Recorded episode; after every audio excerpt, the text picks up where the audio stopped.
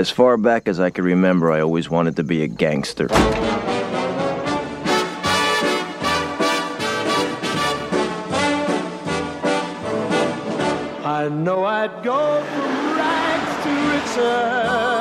Olá pessoal, sejam bem-vindos ao podcast Cinema em Cena. Esta é a nossa edição de número 147, mais uma entrada na série Grandes Filmes.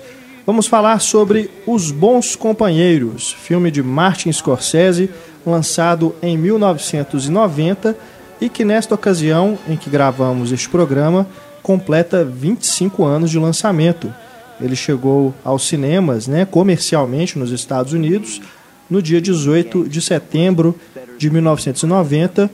Um pouco antes, ele foi exibido no Festival de Veneza, né, fazendo a sua premiere internacional.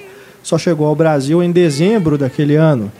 Mas, como a gente considera a data original de lançamento, estamos aqui comemorando então os 25 anos de lançamento deste grande filme de gangster, um filme que é, trouxe um novo estilo para esse subgênero do cinema policial e que influenciou tantos diretores, tantos filmes que vieram na sequência e na década de 90 e na sequência também nos anos 2000, enfim. Esse filme que tem Robert De Niro, Ray Liotta, Joe Pesci como elenco principal, entre outros atores, temos Lorraine Bracco, né, Paul Sorvino, entre outros, nós vamos falar sobre esses atores também durante esse programa, além de fazer uma análise mais aprofundada sobre o longa, né? Essa é a proposta da série Grandes Filmes. Já falamos sobre tantos outros longas, né, de tantas outras épocas. Agora a gente fala sobre os bons companheiros, inclusive atendendo a um pedido dos nossos ouvintes. Eu, Renato Silveira, aqui acompanhado de Antônio Tinoco. Olá. E Stefânia Amaral. Oi. Da equipe Cinema em Cena. E mais uma vez conosco neste podcast, Ana Lúcia Andrade. Oi. Professora de cinema da Escola de Belas Artes da UFMG. Nosso e-mail para você que quiser entrar em contato é o cinema@cinemaencena.com.br. Tem também as nossas redes sociais, Facebook, Twitter, Instagram para você acompanhar o Cinema em Cena, também deixar o seu recado. E você que é assinante do Cinema em Cena pode deixar a uh, sua opinião sobre o podcast, discutir o tema com outros ouvintes na área de comentários da página do programa no Cinema em Cena. Você que ainda não é um assinante, você também tem é, a chance de, de, se tornar um colaborador acessando aí o menu do Cinema em Cena, na parte de planos né, de assinatura, você escolhe é, com quanto, a quantia que você quer contribuir com o Cinema em Cena. Né? E os benefícios incluem o acesso antecipado ao podcast antes dele ir ao ar e também outros conteúdos do site, como colunas, análises de filmes feitas pelo Pablo, entre outros. Ah, lembrando também que este programa tem edição e mixagem de Eduardo Garcia, né? Ele que é nosso companheiro, nosso bom companheiro, né? Não está, não participa efetivamente da gravação, mas é graças ao Eduardo que nós temos o programa com os trechos dos diálogos do filme, as músicas, enfim, ele que arruma tudo pra gente. Ele é a nossa Thelma Schoonmaker. Né? Eu sou o Scorsese e o Eduardo é a minha Thelma Schoonmaker. Isso é um grande elogio, viu, Eduardo? Pau, pau, pau, pau, pau.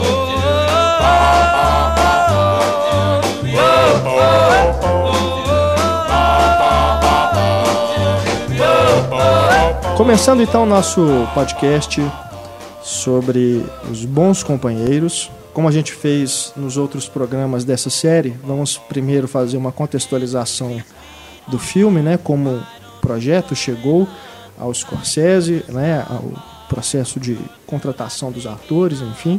Depois a gente vai para uma análise é, efetiva né, das cenas, dos temas, as técnicas e tudo que envolve esse grande filme do Scorsese. Esse Os Bons Companheiros, né, já realizado é, quando o Scorsese já era um diretor consagrado, já tinha feito filmes os mais, né, que até hoje as pessoas consideram os melhores filmes dele. Temos aí Toro Indomável, Taxi Driver, A Última Tentação de Cristo, é, o próprio Caminhos Perigosos, né? Deu aí início a essa série de filmes de gangsters que o Scorsese fez e que ele também é bem lembrado né, como diretor de filmes de gangster. É, posteriormente, né, ele viria a realizar Os Infiltrados também para entrar aí nessa gama de filmes desse gênero que ele gosta tanto. E o Scorsese, assim como no Caminhos Perigosos, utilizou muito de sua experiência pessoal para compor né, o, o, o, roteiro e as experiências que nós vamos acompanhar durante o filme. Ele, claro, tomando aí como base principal o livro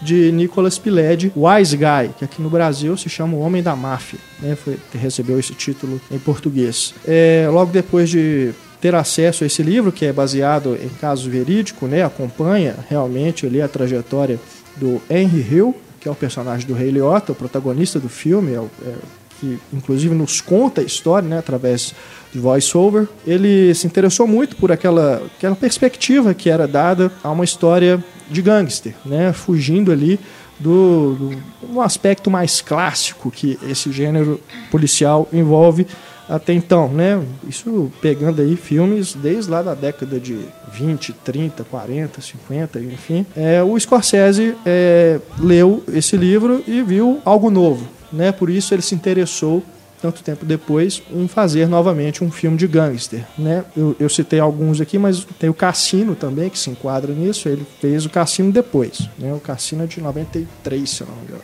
Que também é um livro do Nicolas Piletti. Também, isso. E ele não fazia um filme de gangster desde o Caminhos... Desde o Caminhos Perigosos. Lembrando que no Touro Indomável a gente tem ali né, tem aquele ambiente tipo e personagens né, que são gangsters. Mas é, foi por, por, encontrar essa novidade né, no, no, na abordagem do tema que o Scorsese realmente se interessou, inclusive assina o roteiro, que é algo que ele não fazia há muito tempo também e faz pouco. Né? Se a gente observar na carreira do Scorsese como roteirista, são poucos créditos. É, mas ele quis se envolver nesse juntamente com o Nicholas Pileggi. Né? Ele também assina o roteiro. Enfim, o, os atores também que ele chamou para fazer esse filme também tinham essa vivência, né? de saber como aquelas pessoas se comportavam é, na, na, naquele bairro, né? naquela região, o dia a dia do crime né? É, organizado ali naquela vizinhança em Nova York. Né? Lembrando que é um filme de época, aliás, de várias épocas. Né? A tomada inicial já nos joga nos anos 90, mas é, é rápida, depois já nos transporta para os anos 50, onde a gente conhece o Henry Hill, né, ainda jovem, é, e ele vai nos explicando e depois há um salto para os anos final ali dos anos 60 e a gente vai acompanhando os anos 70, anos 80, né, até o final do filme que acaba é, sem acabar, né? porque o Henry Hill ainda estava, né, quando o filme foi realizado, ele havia, se eu não me engano, acabado de sair é, da prisão, ele estava vivendo né, naquele programa de proteção à testemunha. Uhum. É, então, um filme que foi feito muito assim no o, o Nicholas Pileggi quando escreveu o livro, né, entrevistando o Henry Hill e tudo, é, ele pegou tudo ainda assim muito quente, né? Tudo tinha acabado de acontecer. Então, é, no, no, no Blu-ray do, do filme, né, no DVD, nos documentários, tem o, o próprio Henry Hill também dando depoimentos, né, falando como que aquilo tudo foi muito real, né, tudo era muito parecido com o que ele tinha vivido. Então o Scorsese buscou realmente, por essa vivência, toda essa experiência que ele tinha, é, não que ele fosse um gangster, não que ele fosse um mafioso, mas de viver mas junto um, daquelas um pessoas. É. Aquele, é. Aquela criança, né, fascinada Sim, por aqueles gangsters. né? Exatamente. É por isso que tem todo esse realismo é, no filme. E os atores contribuíram muito também na composição dos personagens, trazendo esses, tanto, essa quantidade de detalhes, né? Para a composição de cada um ali. O Rei Liotta, que é, interpreta o personagem principal, o Henry Hill. Né, foi a primeira escolha, se eu não me engano, do Scorsese, mas o, o produtor que não queria muito, né, não, uhum. não, ficou muito convencido de que o Rei Liotta seria uma escolha é, de impacto, né, mas o Scorsese queria esse, esse rosto novo, se não me engano era o quarto, quinto filme que o Rei Liotta estava fazendo, e mas ele queria isso, alguém que trouxesse algo assim, que não fosse uma cara marcada, né, tudo, mas que trouxesse essa, inclusive, essa, captasse essa aura de fascínio, de novidade que aquele, aquela pessoa, aquele personagem, aquele jovem estava vivendo ali. E ele tá tão bem no filme, né? Eu tava revendo, Sim. eu acho ele a melhor coisa do filme. Eu acho que é a melhor coisa que, o ele já fez na carreira, Na né? É. O Rei Liotta, ele não é um. Não nunca é um foi um grande ator, Mas né? ele funciona demais no filme. E até ele tem uma- uma- um tipo físico que eu acho que é ideal também, que é essa mistura italiana com irlandesa, né? Que tá na cara Sim, dele. sim. Você vê isso, né? Ele não tem a cara do italiano típico. E também não tem a cara do irlandês típico. Então, acho que combina demais. É aquela coisa deslumbrada por ser um novato, por estar no meio de um elenco né, gigante, com um diretor maior ainda. Né? Acho que combina demais com o personagem. O Robert De Niro, vivendo aqui o, o gangster do trio ali, né? Uhum. Pelo menos, é o, o mais experiente. que eu acho o mais fraco, se vocês querem saber. Com todo respeito, De Niro. Aham. Eu acho o personagem, você não sabe qual é a dele direito. Se não tiver a narração, você não sabe qual é a dele. É, eu, eu gosto dele por ser uma figura meio paternal ali no grupo do Joey Pois é, mas do eu Leão. acho ele, ele. Ele é muito imprevisível. É, pode ter a ver com o personagem, né? Mas assim, parece doce, parece frio, parece. Você não sabe qual é a dele. O Joe Pesci, você sabe de cara qual é a dele. Mesmo que ele fale as coisas brincando, você sabe que é um cara perigoso. O De Niro, eu não sinto esse perigo, não sei quando ele tá fazendo alguma coisa, sacanagem. É. Mas eu acho que o texto reforça mais o personagem do que o ator. Assim, claro que o Entendi. De Niro é um grande ator. Mas eu acho que ali ele começou a criar uma caricatura dele mesmo que ele nunca mais abandonou. É, o De Niro ali também, assim como o Scorsese, né? Os dois construíram as carre- suas carreiras, suas respectivas carreiras juntos, Uhum. né? Trabalhando juntos. Então o De Niro já estava também num estágio da, da fama, né? Do, do- do sucesso que as pessoas, ele não precisava de apresentação, né? Tanto que no cartaz quem tá em destaque é ele, É né? ele. tá é, bem ele no tá centro. Primeiro ele plano. não, é, ele não é nem o segundo protagonista. Importante, porque É. o Joe Pesci é mais marcante que ele. Né? Que, aliás, também está sensacional. Ele fa- fazer um papel de chato, nada melhor que ele. Só no Máquina Mortífera, que ele é Exato. um chato mor. Chato de galocha. o Joe Pesci, que depois ele já tinha feito com o De Niro, né, o Uhum. Toro Indomável, e depois vem a fazer de novo com Cassino. ele o Cassino, né, e o Scorsese. Um personagem até semelhante, né? É. No Cassino. E o Joe Pesci que tá sumido, né, já há algum tempo. Então, nós temos inclusive no site, fizemos a coluna, né, e aí meu irmão Você cadê achou você? ele? Stefani. Achamos, tem uns Achamos. comerciais muito bons que a gente É mesmo. É. É, mas eu me lembro que ele trabalhou com o De Niro em O Bom Pastor, né? Que foi um filme dirigido pelo De Niro. Ele faz uma participação pequena, né? Mas ah, aquela participação assim, é, afetiva, né? É um personagem menor, mas ele está lá. Mas é, realmente é um ator. Eu não sei também se o estereótipo acabou prejudicando, né? A, o prosseguimento da carreira dele. Mas, é, de toda forma, né? Ele ganhou o Oscar, né, por esse filme. Foi o único Oscar de Os Bons Companheiros, foi o de ator coadjuvante pro Joe Pesci. Né, depois nós vamos, né, ao decorrer do programa nós vamos falar mais sobre esse personagem, incluindo a clássica cena, né, do Funny How. Né? Depois a gente comenta sobre a importância dessa cena, inclusive. Nós temos também no elenco o Paul Sorvino fazendo Que tá o ótimo Dom, também. seria o Dom ali, É. é, o grande chefão, né? É o-. É o que tá ali, né? é, controlando, né? Inclusive na apresentação dele, o Rei Liotta fala, né? Na voice-over ele fala que ele era tipo líder ali dos caras que eram a polícia dos gangsters, né? Eles observavam ali, tem um, tipo um sindicato, né? E eles é que controlavam o crime, né? Ali na, naquele bairro. E é legal porque ele não mostra uma cena dele cometendo violência, mas É. todo mundo teme ele mais do que qualquer outro personagem. É, na Porque primeira... se ele olha assim, você fala, ih, ele vai fazer alguma Exatamente isso. No, na primeira vez em que ele aparece, É. né? Tá acontecendo ali uma. Chega um cara ali na, na porta da, da casa dele, né? Gritando e tudo. Aí ele só chega na porta assim, olha e todo mundo. Todo mundo para. todo mundo para.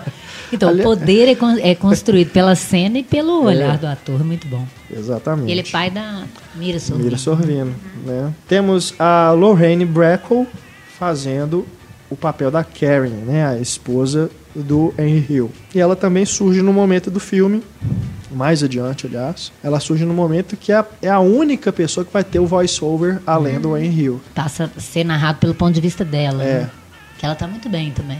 E Sim. depois ela vai fazer os Sopranos, né? A, a- você é a psicóloga A do, psicóloga. Tony, do Tony Soprano. Aliás, tem muito coadjuvante do, desse filme lá no Sim. Sopranos. Tem o Frank Vincent, que faz o Billy Betts. Aham. Tem o... O que morre no porta-mala, né? É, É, tem o Michael Imperioli, que é o Spider. Também, que sobrinho do Tony Soprano. Muita gente. eu diria que esse é o elenco principal, né? São os atores, pelo menos, que se sobressaem mais, que têm mais tempo de tela.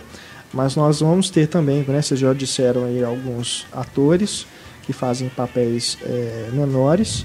Temos o Samuel Jackson no filme, né? Numa cena grotesca de cuequinha amarela, né? É muito rápida a participação dele. Ele São tem uma duas fala cenas, se eu não me engano. antes de né? morrer, né? Um Ele pouquinho. tá no bar, né? Ele tá no bar. Tem essa cena. Ele tá fazendo um drink e fala, isso aqui é melhor que sexo. Logo depois ele morre. É. E temos, claro, Catherine Scorsese, a mãe do Scorsese, numa É. cena né, formidável. Né? Ela é ótima, gente. Ela dá ali. vontade de levá-la pra casa e tomar um café com ela. E o pai dele, né? É, o pai também. Charles Scorsese. Sim. Faz Na o cena. prisioneiro que coloca Isso. cebola demais no molho É. e o que leva o Tommy, né, pra ser morto também. É. E vi no IMDB que o Vincent Gallo também tá no elenco. Ah, é? É, então Quem é parece interpreta? na cena Uma do pontinha. bar, uma pontinha no bar, logo depois que o cara mostra pro De Niro o carro rosa que ele comprou, Aham. o Michael Vincent Gallo aparece lá no fundo com uma mulher. Tem uma atriz também que faleceu muito jovem, assim, faleceu com 40 anos, a Gina Mastro Giacomo, que é a primeira amante dele. Ah, sim. Aquela que tem um cabelo enorme, assim, super alto. Ela faleceu com, de embolia cerebral aos 40 anos. Tenso. E a Debbie Mazar também, que faz alguns papéis interessantes. Teve em Sim, Lovelace. sim, é, É uma atriz a- que a gente outra reconhece A que o rosto prepara cocaína? Isso, que é Amante 2. É. Ainda sobre ainda sobre a, a equipe, né? Nós temos a Thelma Skillmaker, grande colaboradora do Scorsese, né, na montagem, acompanha o Scorsese desde o início da carreira e tem um papel fundamental em todos os filmes dele, aqui não é diferente. Ela ajuda a contar a história, né? Com a Sim. montagem. E é uma ah, montadora que atravessou tantas tecnologias aí, né? Que está junto com ele, assim como o Scorsese, né? Que trabalhou aí eh, desde os de, de formatos ali, né? Experimentais, eh, quando ele ainda estava estudando cinema e tudo, até fazer 3D e digital, né? Hoje, né? Nos últimos trabalhos. E até acompanhando isso tudo, né? É bacana essa relação dos dois, né? E maluco, ela Essa- casou esse com. comprometimento. Ela casou com o maior ídolo do Scorsese, que é o Michael Powell. Michael Powell. Logo depois do Toro Indomável. Uhum. E temos na direção de fotografia o Michael Bauhaus, né, também fazendo um trabalho formidável. Que É. fez Infiltrados depois. Isso, Gangues de Nova York, né, trabalhou também com Scorsese em outros trabalhos. Né? Antes já tinha feito A Cor do Dinheiro, enfim, né, o Scorsese sempre é, trazendo essas colaborações. E também eu, eu falo né, que seus trabalhos. né, é, na equipe do Scorsese, assim, entre aspas, tem sempre também os grandes compositores dos anos 50 e 60, Exato, é. 70 no caso, é. que ajuda a criar o clima pela trilha sonora. né? As Sim. músicas da Shangri-La eram maravilhosas É. no filme, assim, várias, né? Ele coloca, dos anos O- 60. ele utiliza, né, o, o Scorsese ele tem um, um- um senso né, de não só estético, mas também musical muito apurado, né, de, de combinar as duas coisas, né, de escolher a trilha perfeita, né, para alguns momentos, mesmo que você, mesmo que seja algo inusitado, né, isso desde os caminhos perigosos, né, quando a gente tem uma cena de violência com uma música, né, um, um rockzinho, um rockabilly, uma coisa assim mais É, e quem vai fazer isso também vai ser o Tarantino É. e, e vão dar a paternidade disso para ele como se ele tivesse inventado isso. né? É isso, é inclusive, né, algo a, a ser pontuado nesse programa, porque não haveria filmes é, como Pulp Fiction e Cães Uhum. de Aluguel sem os bons companheiros, sem caminhos perigosos, sem nada. E eu- é difícil, inclusive, de o próprio Tarantino assumir essa influência do Scorsese. Uhum. É, Eu não vejo muito assim ele, ele falando diretamente do Scorsese como um, um pai cinematográfico, sabe? Ele cita né, Sérgio Leone, John Ford, enfim, porque ele gosta muito de faroeste. Aham. Mas eu não vejo ele falando muito do Scorsese. É, e a nova Hollywood é o que mais influenciou eles. Se você pegar o Peckinpah, né? É. O próprio Scorsese. É. E, e esse tipo de, de, de filme que começa a quebrar alguns gêneros é, já padronizados, né?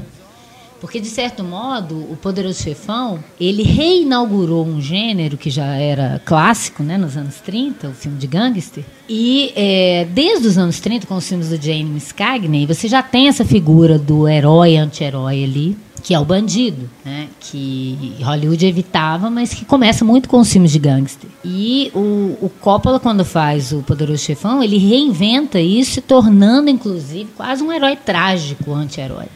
Né? Na figura do Michael e do, do próprio, do próprio Vitor Corleone. Sim. E, e aí, o que, que o Scorsese faz? Ele vai reler esse tipo de releitura que já foi feita. Porque agora os filmes de gangster, eles não têm mais essa coisa operística, dramática do Poderoso Chefão, que é sério, né? Aquilo é sério em nome da família, é um negócio muito sério para eles. Ele, o Scorsese torna aqueles criminosos, hum, antes de tudo, humanos.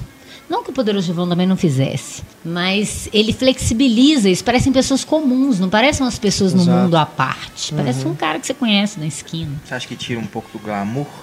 Eu acho que é proposital, ele tem que tirar esse glamour. Porque ele falava isso, quando ele viu o Poderoso Chefão, ele falou assim, não era assim que eu vi os gangsters na época. Romancizou demais a figura do gangster, como se fosse uma coisa solene, Sim, sim. clássica, é, com classe. E na verdade eles têm muito mau gosto, né? Ele mostra muito isso nas mulheres, na, na decoração das É. casas, aquela coisa de novo rico que quer esbanjar o dinheiro que tem, né? Uhum. Que ganha. E que no Poderoso Chefão parece que todo mundo muito, muito sangue azul, né? Classudo, todo mundo né? é chique, e fala É. baixo, e bananá. E não tem nada disso. Então, ele, des- ele desestigmatizou isso, de certo modo, É. né? E criou um outro estigma, que agora é copiado a rodo. Sim. Tanto que a violência é mais crua, assim, mais É, brutal E também. é muito mais cru. E o Poderoso Chefão já era pra época. Pra Claro. época era muito Porque violento. afinal os anos 70 ficaram marcados por, Por isso, isso, né? porque acabando o Essa Código Reis, você pode mostrar mais cenas de violência. Mais Os filmes de brutal, o né? Código Reis, ele surge num momento que surge o gênero dos filmes de gangster no, no cinema sonoro. Que você ouvia as metralhadoras, o barulho de tiro, e isso era considerado muito agressivo para a plateia. Né? Então eles já achavam violento simplesmente eh, atirar em alguém.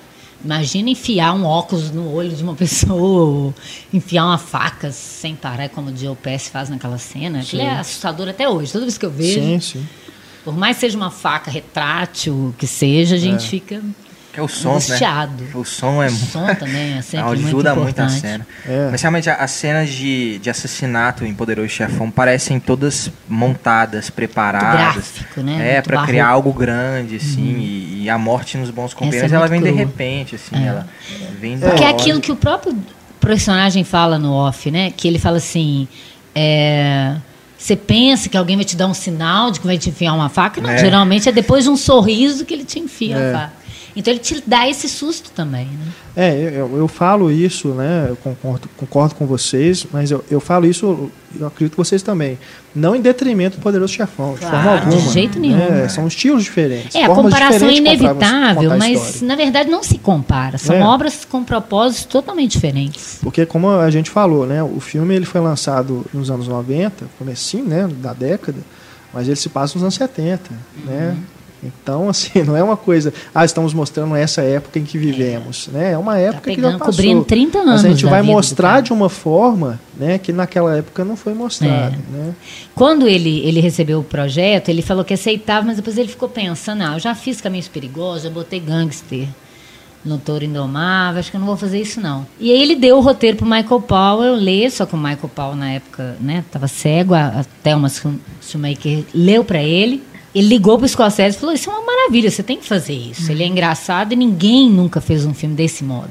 Então você tem que fazer. E isso convenceu ele, que tipo assim, eu não vou me repetir, não vou repetir os velhos clichês, né? Vai dar para criar uma coisa nova. Além do que eu mesmo já fiz. Então ele resolveu fazer. Porque eu, eu, eu- acho também assim, é um, um pouco complicado atribuir né, aos, só aos bons companheiros essa responsabilidade de ter jogado assim, ó, agora é assim que fa- faremos filmes de gangster. Porque o, o ano de 1990, em particular, ele foi maravilhoso para o gênero. Porque a gente teve, além dos bons companheiros, Em 90, o Ajuste Final, dos irmãos Coen. O Rei de Nova York, do Ferrara. É, e o Poderoso Chafão 3, né? De caso com a máfia do Demi antes. Ai, agora você É na mesma pegou, época Mas é, na- é- é da época que inclusive também. lembra demais os Bons Companheiros, Sim, esse clima brega. sim. Eu- o, que- o que eu tô querendo dizer é o seguinte, que é um momento, entendeu? Era um momento de- É, de, de renascimento do que as gênero. pessoas estavam indo, né? Vamos fazer algo, buscar algo novo, né? É. O que eu acho que os bons companheiros, é, o, o- o que o transforma nessa ponte, né, entre esse filme de gangster clássico e o moderno, se a gente pode dizer moderno, Uhum. é que ele é, muito, é mais equilibrado, né, que esses outros. Ele do- do- de todos que foram lançados ali nesse comecinho dos anos 90 é o mais equilibrado, porque ele tem elementos da linguagem clássica com elementos da linguagem moderna. Extremamente Ele tem- moderno, né? ele tem uma narrativa que você pode encarar como clássica, mas ao mesmo tempo ele tem a ruptura. O Né? tempo todo ele O tempo interrompe. todo. Freeze frame. E no Vai e final volta, rompe a quarta parede de É. vez. Então ele, ele o, o Scorsese consegue equilibrar muito bem isso.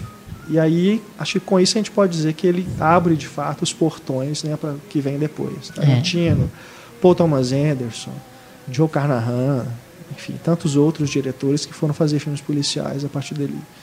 né? E tem também o, o cara que estava vindo da China, né? o John Woo, que no final dos anos 80 já estava fazendo né? o Matador, É. o Hard Boiled, né? entre outros filmes. Né? Eu não sei se os filmes chegaram na mesma época nos Estados Unidos, mas, Mas com certeza essa galera ali conseguia Esse acesso, diálogo de né? Japão com os Estados Unidos, né, já tem desde Exatamente. o faroeste com os filmes de samurai, né? É.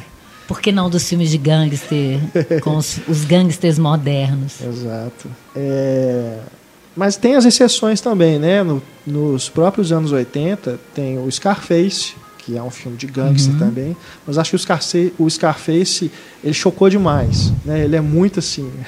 É muita cocaína. É. então foi uma coisa assim, as pessoas meio que assustaram, né? Não quiseram copiar demais. Mas lógico que ele se transformou num, num filme um memorável também, época, é. né? E o próprio Tiff, né? O Profissão Ladrão do Michael Mann, que também já dá uma outra abordagem mais crua a esse gênero policial e, e foca no- nos ladrões, né? Uhum. Não é ali uma máfia, mas é uma gangue. Né? Não deixa de ser uma gangue. Então também é um filme que, que o Michael Mann, né, no cinema policial, também vai já trabalhando essas coisas ali du- durante os anos 80. Né? Tem o Manhunter, enfim, né? O, o podcast do Michael Mann, a gente falou muito disso, né?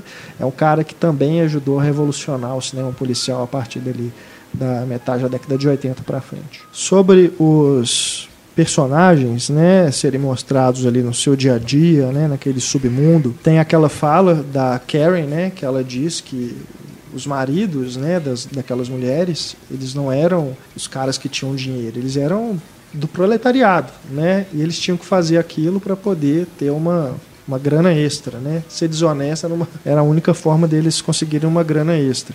E o filme mostra bem isso, né? Que eles são é, o, o personagem do Robert De Niro, né? O próprio Henry fala que ele era um ladrão, né? Ele gostava de ser ladrão. Ele não tinha essa coisa de ser o, ele era um, um chefe do crime, mas não tinha essa coisa de ser, né? O, o cara que né, anda todo, né, nas grandes festas, na alta sociedade, de ser, ter essa influência. Ele gostava de botar a mão na massa, né, de assaltar caminhão e tudo.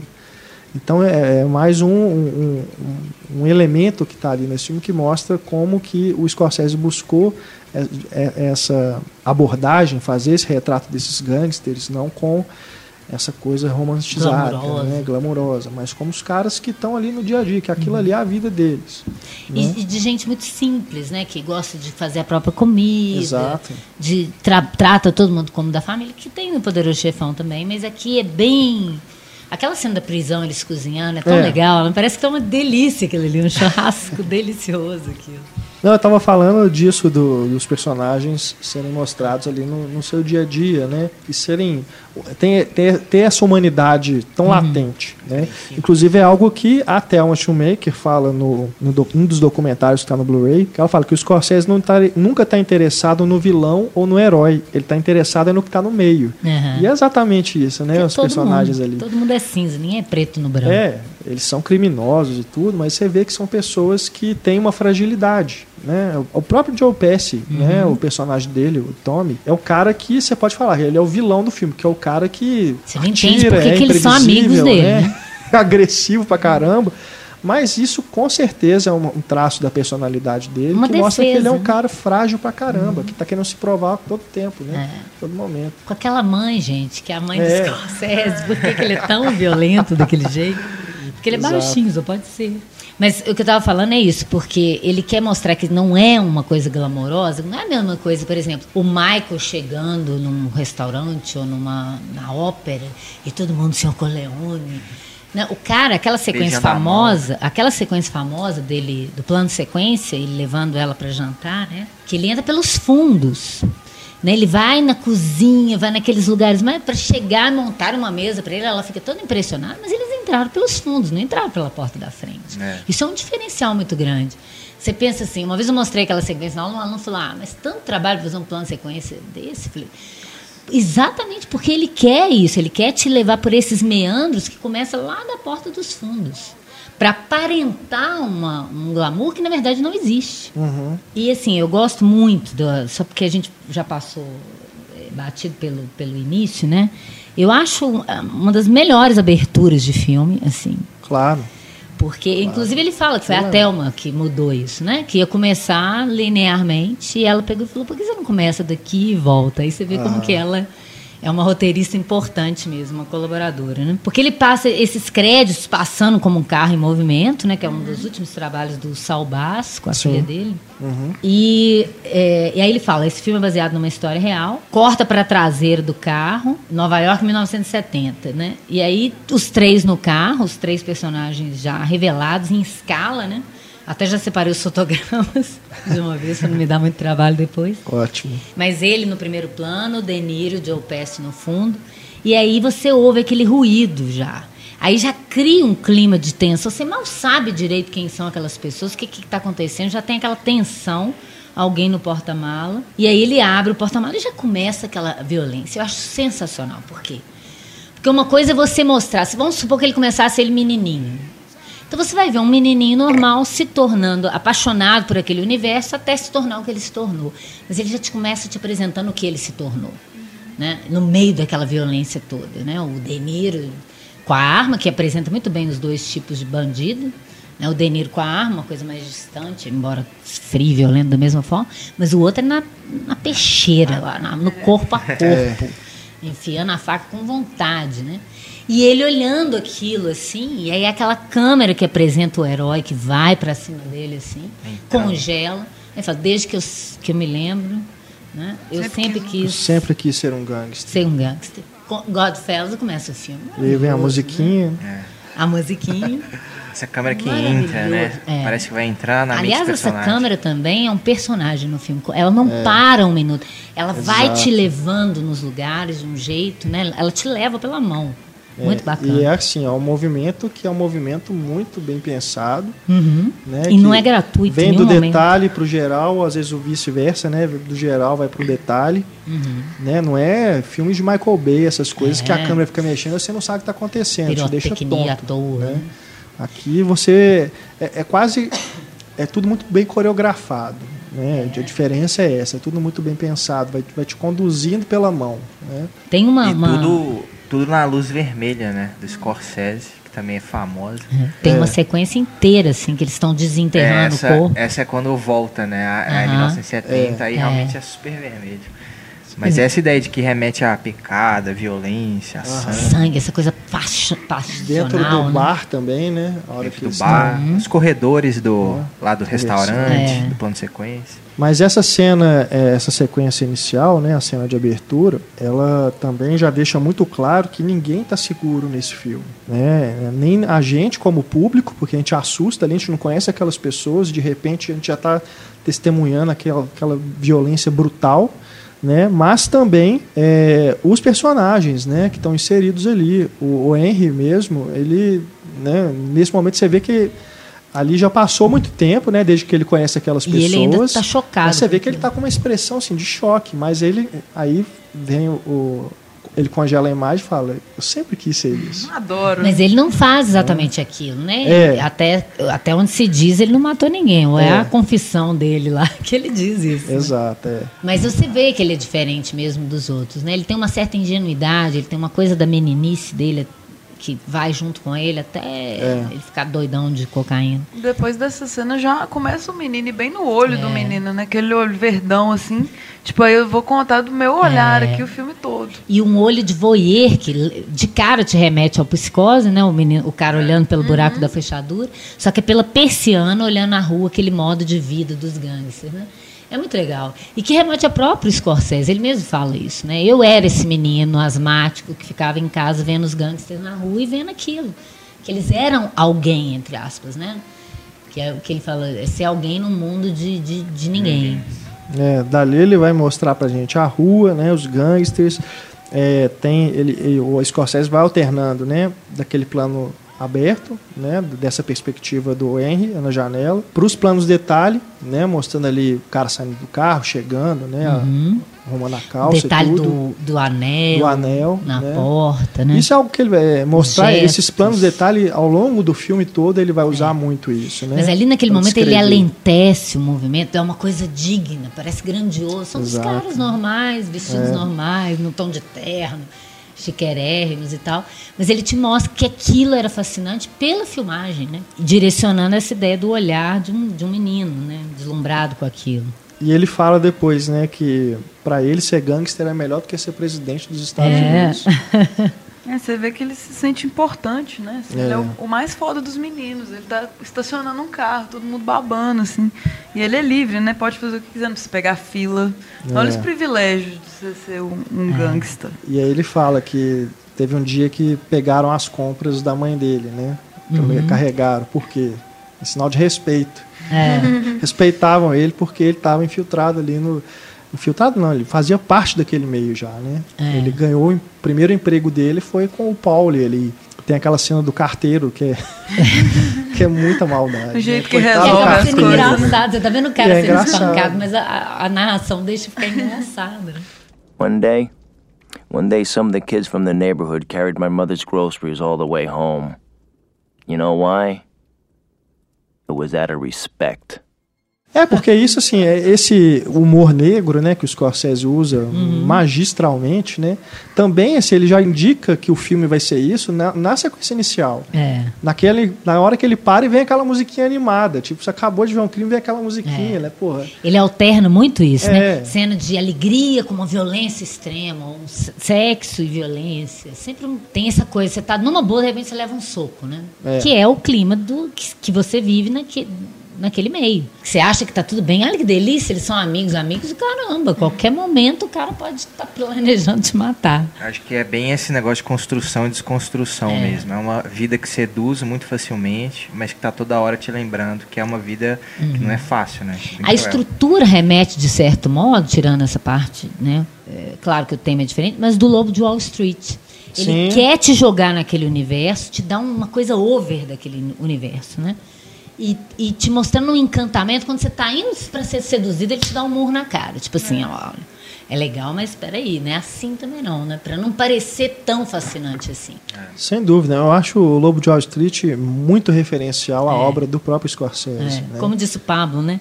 Ele é aquela sequência da cocaína inteira, no, o ritmo do, do- da coca, O Lobo de Wall Street inteiro. É.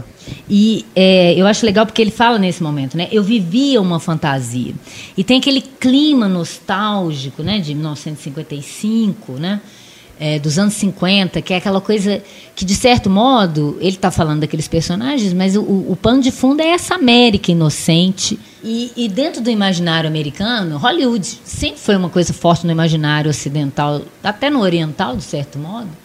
Imagina para os próprios americanos. Né? Imagina esse povo que viveu, que era pobre, que vivia num bairro de gangster, vendo o James Cagney como herói num filme. Né? Então ficava esse imaginário de que ser gang, gangster é uma coisa legal. E ele junta essa coisa do cinema mesmo. Você vê algumas sequências assim muito referenciais aos filmes dos anos 50. O Scorsese adora fazer isso. Né? Bem sutilmente, ele não quer que ninguém descubra. só aquele espectador muito, muito, muito atento. E, inclusive, tem uma, uma sequência, depois eu, vou, eu separei também um fotograma, que o menino tá olhando pela vidraça, tem o bar assim no fundo. Lembra a fotografia? Lembre, não sei se é uma indicação do Scorsese, até que ponto é uma indicação do Scorsese, é do próprio Bauhaus. Bauhaus? Ou é o Chapman? É o Bauhaus.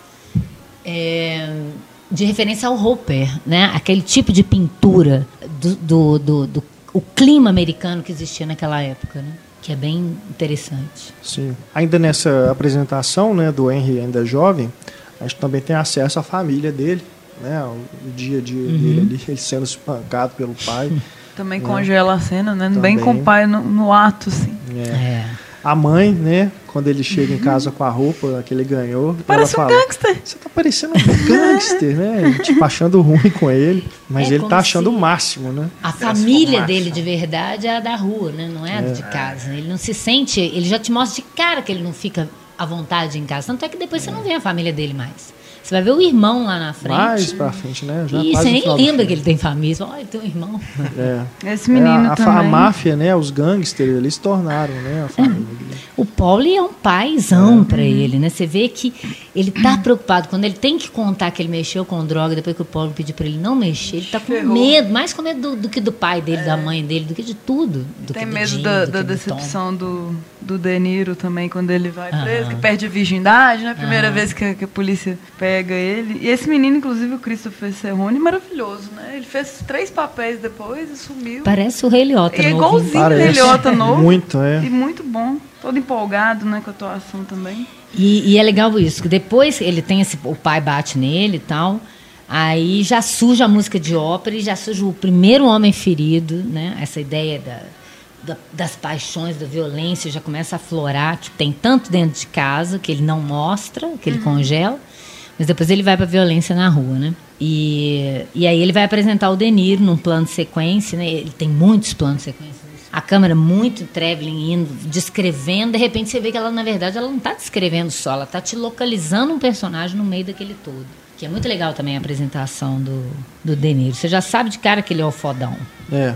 Diz que o, o De Niro era o, o, o ca, tipo de cara que torcia pelos vilões nos filmes, né? É. Que é um pouco é. a gente também, é. nosso envolvimento com os mafiosos. Exatamente. Uhum. Eu acho curioso isso, né? Essa apresentação dos dois, né? Do De Niro, né? O Jimmy, né?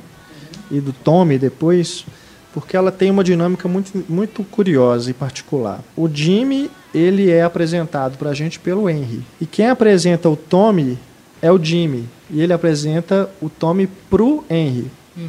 Ele não nos apresenta o Tommy. Uhum. Quem vai apresentar o Tommy pra gente é o próprio Tommy. Depois na cena do Funny How, né? Uhum. Ali, ali que você vai ter acesso ao Tommy. Você vai saber quem então, que é então, aquele cara. Que ele é mais um É, um cara lá, tipo, é um, é, vai ser seu companheiro que vai te ajudar aqui a fazer seu trabalho, né? O Jimmy fala com o Henry. Isso eu acho que tem uma.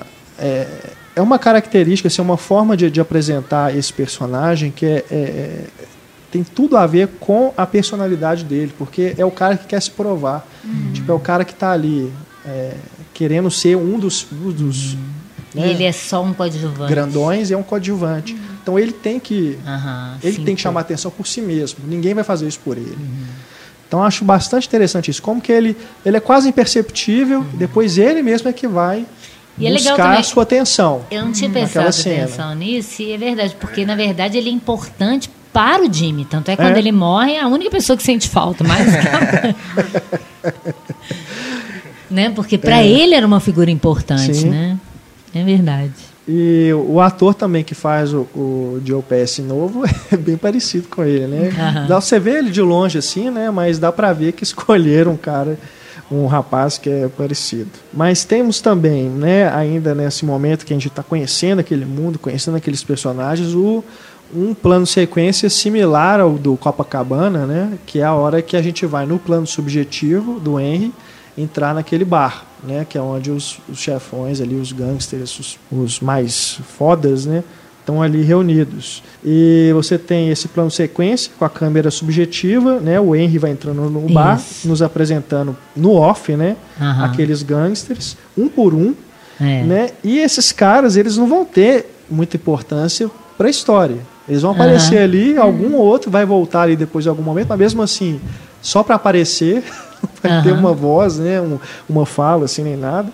Mas eles são fundamentais. Primeiro, porque eles compõem, né, ajudam também a compor aquele ambiente, enriquecer com mais detalhes ainda, né? É engraçado como ele vai apresentando um por um e tem os apelidos, né? É. E tem um que ele fala, esse é o Jimmy Two Times. Twice. Two né? times, que fala tudo duas vezes. Fala tudo duas vezes, né? E é o único que tem uma fala que é pra gente ver isso. É um detalhe, né? Mas que enriquece também. É. E segundo, que mostra também o quanto que o Henry, naquele momento, já estava influente, tá? Né? No meio daqueles caras. Então que ele surge no né? plano, assim. E como né? que ele venerava aquelas pessoas também, né? Ele, ele sentia algo muito, assim, de, de muita importância, Ah. né? De estar ali naquele meio. Porque, igual você falou, parece uma câmera subjetiva dele, mas de repente ele entra na Depois cena. ele entra, é, exato. Porque o- Então é muito os, legal isso. os caras vão falando com a câmera, né? Fala assim, ó, eu cuido disso pra você, fica, fica tranquilo. Mas isso é uma coisa do Scorsese também, que ele vai ter em outros filmes, principalmente na época da inocência. De te mostrar os detalhes daquele universo, que para ele são importantes. Porque você se aclimata, você entende todas as nuances daquele, daquele universo, né? Então, aí tem aqueles planos aéreos, de detalhes da mesa, de detalhes da, da, da composição, eh, quem está ao lado de quem, quem passa na frente de quem, quem é gentil com quem. Tá tudo nos detalhes. Isso é mu- muito também vem do Kubrick, que é uma grande influência também para o Scorsese. Sim. Que o Kubrick quer que você tenha uma vivência daquela, daquele olhar, daquele, através do, do olhar daquele personagem. né? E eu acho que ele faz isso muito bem. Você entende o que é aquele clima, aquele universo. Talvez até mais do que em outros filmes de gangster. Sim. A câmera nesse momento também é meio. passa uma ideia de circular, assim, meio 360. Faz Uhum. um movimento assim. Que é tipo aquilo é o mundo dele. assim, Ele tá naquele mundo já. Né? Uhum. Bem isso mesmo. E a tá câmera envolvido. subjetiva é um, é um excelente recurso, porque ao mesmo tempo que está mostrando a importância do personagem na história, te coloca no lugar dele. Uhum. Então você entra junto com ele ali naquele universo. Né? É um detalhe legal que o Henry é preso, né? É. Ah, é. E o, e o Jimmy fala que ele, ele fica orgulhoso e tal, e fala que aprendeu duas lições valiosas. E é algo que se vai refletir lá na frente, né? Que Ah, ele sim, fala, é. Nunca você aprendeu. Verdade, verdade. é. Nunca denuncie seus amigos e sempre mantenha a boca fechada, né? É. E é justamente o que o Harry não vai fazer no final. Ele vai fazer uma rima com isso lá pra rima. frente, né? que é Verdade. algo que vai ter uma rima também na cena que a gente fala agora. É. Com o Joey Pesci. You took your first pinch like a man, and you learned the two greatest things in life. What? Look at me. Never rat on your friends, and always keep your mouth shut. É, não, ainda sobre essa, essa cena, né, da, da prisão, né, que é considerada ali a formatura do gangster, né, foi preso pela primeira vez, os caras vão cumprimentar ele e tal. Na verdade, está feliz porque ele não dedurou ninguém, né? É, Mas com certeza. é. Mas, é, de novo, né, o momento em que a gente tem informação de off, né, da narração em off do Rei Liotta, mas também informação visual não conflitante, né? Nunca é conflitante é o uso da narração em off pelo Scorsese nesse filme, né? Ele sempre está usando a narração para te dar informações que visualmente ele não vai dar, até porque já tem tanta coisa, né? Então ele vai te complementar isso. Mas tem essas informações visuais, por exemplo, na hora que o juiz olha para o advogado, né? E faz uma expressão assim, tipo, não, já sei. Então tá Já sei papo. o que se É. trata, né? Esse advogado devia livrar todos os gangues. É, que o, o, Tem umas próprio... coisas sutis, assim, que você vai vendo detalhes desse universo na sutileza. O Scorsese mesmo diz que a, essa narração, né, em off, ela é a natureza da relação entre o público e o protagonista, né? Ele que vai, essa narração ela é fundamental para te fazer é, conhecer aquela pessoa e tipo se começar a gostar dela também. Né? E é curioso que ele troca o narrador no meio do filme, né? É. Que é uma inovação É. também, né? Que é passar pelo lado do feminino da coisa. E nesse caso ela não ficou excessiva assim, ou desnecessária. É. Porque você não consegue saber tudo que ele está pensando. Você precisa. Pois é. e é bom te dar um outro lado, de quem tá vendo ele passar por É. aquilo, né? Não é uma descrição do que, que a gente está vendo. É, é bem na cabeça mesmo. É um comentário. É. Não, e o Rei. Liotta, ele faz uma narração também muito, boa. A interpretação dele na narração é, ótima, né? As É verdade. inflexões que ele usa na voz, um- algumas expressões que ele usa, Entonação. naquela hora que ele está falando lá, do, do- na hora que eles. O dono do bar faz uma negociação, né? Com o Paul, ele vai explicando como que aquilo funciona. E, tipo, você não fica perdido, você não fica confuso, porque ele, ele vai falando de uma forma pausada, te explica, né? E ao mesmo tempo é uma coisa que, assim, aquela hora que ele fala, né? É, você tá com, com, com, algum problema? Não interessa, foda-se, paga, foda-se, paga. Uhum. um, é uma coisa que parece música, né? Tem um é, ritmo muito bom, né? The guy's got Paulie as a partner. Any problems, he goes to Paulie. Trouble with the bill, he can go to Paulie. Trouble with the cops, deliveries, Tommy, he can call Paulie. But now the guy's got to come up with Paulie's money every week, no matter what. Business bad? Fuck you, pay me. Oh, you had a fire? Fuck you, pay me. Place got hit by lightning, huh? Fuck you, pay me. A Karen também, assim, a gente conhece ela, a, uma certa falta de classe que ela tem, porque ela é barraqueira pra caramba. Ela tem uma elegância, mas ela é uma mulher barraqueira, né? Não, é. E... Tem, tem momentos que ela é, é irritante, né? Que ela grita. Né? É, aquele, aquela entonação assim, bitch, don't kill my vibe, assim, toda. Sabe? Da é, perifa mesmo. Eu, eu assim, gosto é do. Eu acho muito importante também, né? A a narração dela na hora que, que ela entra, porque justamente para dar esse outro ponto de vista que o Henry não nos daria. Não, é. Né? Ele já deu tanta informação para a gente, agora a gente vai ter mais informação que outra pessoa que está ali naquele meio, que também se viu deslumbrada né, com aquele luxo, com tudo aquilo que, a, que o crime proporciona, né, uhum. né, e vai dar o um ponto de vista sobre ele, sobre Exatamente, o próprio Henry. que ele não dá. Ele não vai dar. É, um toque feminino também, assim, é. na hora da arma. Ela fala, não, minhas amigas nunca guardariam uma arma do, do é. cara, mas isso me excita mais nele. E é importante isso, porque senão você fica o tempo todo pensando assim, por que essa mulher está com ele até hoje? Uhum. E você, é, essa narração justifica ela tem um tesão naquela vida também, é. né? de certo modo, de ser a mulher do gangster. Uhum. E é justamente importante, ela tá segurando a arma, né? Justamente esse instrumento e tal, do, dos mafiosos e tal, que usa para justamente provar essa quase onipotência que eles uhum. têm. É, vocês estão falando da, daquele primeiro momento que ele entrega para ela a arma é. para esconder, né? É. Não, é. Aquela sequência também que ele dá porrada no cara, né? Que é. Num campo florido, ela. né? Também. Tá tudo rosa, flores rosas e de repente porrada, sangue. Isso é, é muito, legal no Scorsese. É bonito, tem uma é. música super legal uh -huh. no fundo e uma violência que incomoda, né? Eu acho que é uma das cenas mais incômodas, assim, das cenas de violência, uma das mais incômodas, porque não tem corte, né? Ele vem lá do carro, a câmera faz um pan é. Chega, para nele, tá dando Porra. coronhada na cara do sujeito, né? E aquele é. carro vermelho, assim, é. tá. Aí ele levanta assim, o cara lá atrás, não, não atira mim. Parece uma reação autêntica, assim, que o cara, né? Lógico que aquela cena ela foi encenada, mas parece que o cara realmente assustou. E você vê assim, esse herói aos olhos dela, esse herói bandido, né? Porque ela acabou de né, quase foi estuprada, né? E, e ele vem Acho que aquilo é o pedido de casamento. Eu tô pensando é. agora, a arma é o anel. É verdade. É porque na, a, próxima cena já é quebrando a taça, Exatamente. mas eu tô é. Eles casam em seguida, assim. E é. muito legal porque o corte é isso, já é embrulha delicadamente uma garrafa para pisar em cima uh -huh. dela e quebrar, é. né? Ela queria aquele pedido. É o tom do Com filme. certeza. É. Muito bom. E ali, depois que ela começa a falar, que a gente vê né, essa desconstrução do, do Henry também. A gente vai ver que ele, claro, é um criminoso, né, não é nenhum santo, mas a gente vê que ele, como ser humano, ele é um canalha também.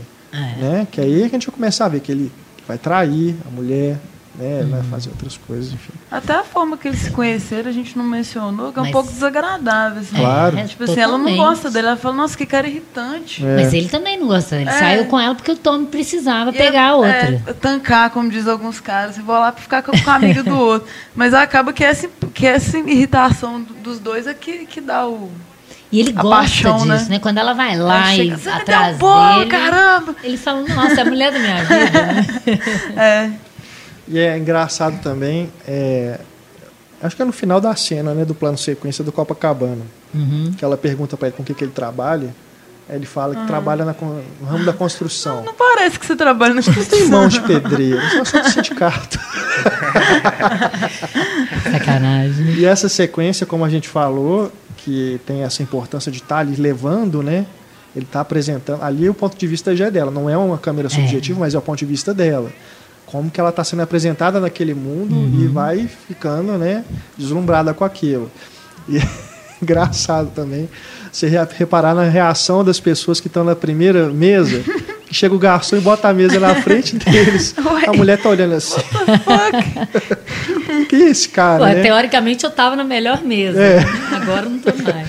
Aí depois que ele chega, todo mundo levanta e começa a cumprimentar. E ele tem que dar E- dinheiro pra todo mundo, né? É, você deu ia 20 falar. reais pra esse cara de novo. São os detalhes Scorsese, né? Ele vai, ele 20 não dólares. foca nessa hora, mas você tá vendo o Harry sempre dando os apertos de mãos, assim, com as notinhas. Passando É. as É. notas. É porque ele, ele muda a narração a partir do momento que ela que ela que ela aparece, né? Quando ela já ela ainda tá lá sentada e aí ela fala, Aham. eu também não gostei dele né, desde o início. Tipo assim, A primeira fala dela é em off, né? É, é essa, né? Ela tá lá com a cara de você pensa que ela vai ser só mais uma figura que ele não vai ligar, né? Você não imagina que ela vai ser uma pessoa tão importante, até porque na época Engraçado, ela eu não era uma achei atriz que eles iam casar já naquela hora, assim. Ah, é? Não sei porquê. Eu falei, isso vai dar, vai dar casamento esse negócio. antes desse plano de sequência, que eles entram no negócio, que ele vai lá buscar ela, né? Ele dá um plano de detalhe na cruz no pescoço. Ela é, judia. Não pode E ela esconde esconder. essa cruz, né? Então ela, ela já começa de cara nessa relação, né? Numa relação que eles não estão saindo pelos motivos certos, ele está saindo por causa do para ajudar o cara. Depois ela tem que enganar a família dela porque ele não é judeu. Então já começa tudo errado nessa relação. Você vê que por mais que ela fique atraída por esse mundo, por ele, assim, tem alguma coisa ali que não encaixa, que não tá, não flui bem, né? E aí eles mantêm eles juntos, talvez. Assim. É. Até as traições, assim, peraí, só fica forte a relação. Porque ela também tem uma vida medíocre. É como se as pessoas muito simples, com uma vida ah, medíocre por aquilo que eles sonhavam, por causa desse imaginário do, de ser um, um winner, né? E não um loser na cultura americana. Uhum. Então que isso se torna fascinante. Você, vou fugir, vou guardar, vou guardar droga pro meu marido, vou fazer. Você falou dela ser barraqueira, né? Mas estou falando que para mim a grande cena dela, por isso que eu, eu não ligo dela ser barraqueira, é aquele momento na prisão que ela começa a arrancar tudo. Então pede Pede sua amante pra fazer. trazer as coisas. né? Eu tô trazendo tudo escondido aqui, o guardinha lá tá vendo? Que ele é subornado. A cena da arma também é muito forte, ela apontando pra ele a arma. Assim, É, você me ama, caramba! Ou morre! E é legal porque ele põe a arma no, no sentido da cara dela. Ela se torna uma arma perigosa, né? ali. É verdade. Essa cena é muito boa também, não? É. Uma das grandes cenas do filme. Ele falou, passa minha vida morrendo de medo de alguém me dar um tiro. Chega em casa. É. E um aspecto também legal dessas narrações em off é que parece documentário, né? Você está ouvindo depoimentos de alguém que está contando aquela história para você, né? E ao mesmo tempo também depoimento de alguém que está sendo interrogado pela polícia, né? Alguma coisa assim. Torna mais real, E parece. é curioso torna- por, aquelas colabora com esse realismo. no final. Depois que ele lá, ela ficou esse tempo todo com ele aguentando tudo. Quando ele sai da prisão domiciliar, ela separa dele. Falei, gente, ela ficou até o final com o cara, porque ela demorou tanto para se separar dele. Até porque tinha uma cumplicidade ali, né? Enquanto ele está sendo protegido pela máfia ou pela polícia, ela também tá. Né? Depois, se ela sai daquilo ali, ela corre risco também. Então é uma relação estranha. Que E tem, perde a, tem um desejo. adrenalina também depois, né? Tem adrenalina, tem o desejo e tudo. Não- amor eu não vejo muito, não, mas tem um desejo forte ali, uma atração. Mas. E, uma- e essa cumplicidade estranha ali que tem, que um larga o outro por causa disso. Né? Uhum. E ele, Scorsese também sempre mostra os filhos, né? Nessa situação É. toda, ouvindo as discussões e tal. Ele não dá muito destaque, mas os meninos estão na Eles área sempre sempre, ali, né? né? Tem a cena da menininha olhando assustada, ela gritando com ele, né? Aquela puta! Ela leva Nessa hora que ela tá arrancando, é maluco, porque ele mostra ela, ela arrancando as coisas que ela levou pra ele e tudo. E aí depois corta, ela tá indo lá buscar ele, glamurosamente Toda ele feliz, saindo tá da- tudo bem. Aí você vê que é uma relação de amor e ódio ali, de atração e repulsão. Gato e rato também. Que tá na montagem. Toda vez que eles se aparecem, eles estão se engafinhando e estão se amando logo depois. E na primeira, é, eu tava falando, a gente tava falando da, da câmera, a primeira discussão do- dos dois, quando eles já estão casados, que ela tá temendo que ele seja preso, né? Ele vai fazendo uma alternância de planos, de long... eles começam distantes, ela na cama, ele em pé. Ele, cada vez que ele dá o, o corte pro, pro contraplano e pro plano, ele vai aproximando os dois até chegar num super close e os dois se beijam, né? Então, de certo modo, ele vai te mostrando isso. Como é que ela está distante com medo daquela vida e ele vai convencendo até. a- ele vai conversando com ela até convencer. E termina, a cena termina os dois fazendo sexo. Né? Que é classudíssima também, né? Não tem E nada, já não mostra corta nada. depois de novo para a violência do, do Joe Pesci. Não dá nem tempo. É, tem duas cenas, né? Inclusive duas com o, o Joe Pesci. que não tem é, a narração em off. Essas cenas, inclusive, parece que é um momento que o filme para para respirar, né, pro, pro próprio Henry tomar fôlego para voltar a contar a história para a gente. Mas primeiro, né, a famosa cena do Funny How, né? Essa cena que foi um improviso do Joe Pesci no ensaio, né? O Scorsese gostou e botou no roteiro. You mean, well, let me understand this, because I, you know, maybe it's me, I'm a little fucked up, maybe. But I'm funny how? I mean, funny like I'm a clown, I amuse you? I make you laugh? I'm here to fucking amuse you? What do you mean funny? Funny how? How am I funny? No, just. You know how you tell a story. What? No, no, I don't know. You said it. How do I know? You said I'm funny. How the fuck am I funny? What the fuck is so funny about me? Tell me. Tell me what's funny.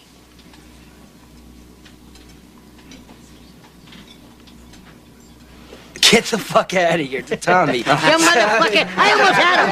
I almost had him! Stuttering, yeah, stuttering prick, yeah. Frankie, was he shaking? I wonder about you sometimes, Henry. You may fold under questioning. Ele, ele ouviu isso quando era criança, né? de um- É, ele um fala gangster. que viu um gangster fazendo isso com o outro. É. Né? Mas E aí é não era muito bom. brincadeira. Não é. Terminou em morte, né? Mas ele fala que o cara se safou fazendo exatamente o que o Rei Liotta fez. né? E é legal a cena porque termina ele indo pra cima dele pra brigar, Exato. mas brincando. Mas brincando, é. É muito bom. É Duas coisas importantes, Tensa né? e te dá, como você disse, se apresenta totalmente o personagem. É. Imprevisível. Você não sabe se ele tá falando sério ou não. Esquentadinho. E depois lá na frente, quando ele dá o tiro no pé daquele menino, Aham. que eu acho que terrível, é só um tiro no pé, digamos. Só um assim. tiro no Só pé. um tiro no pé. É. Não é uma faca no olho. Mas é terrível aquela sequência, que o menino não faz nada, coitado.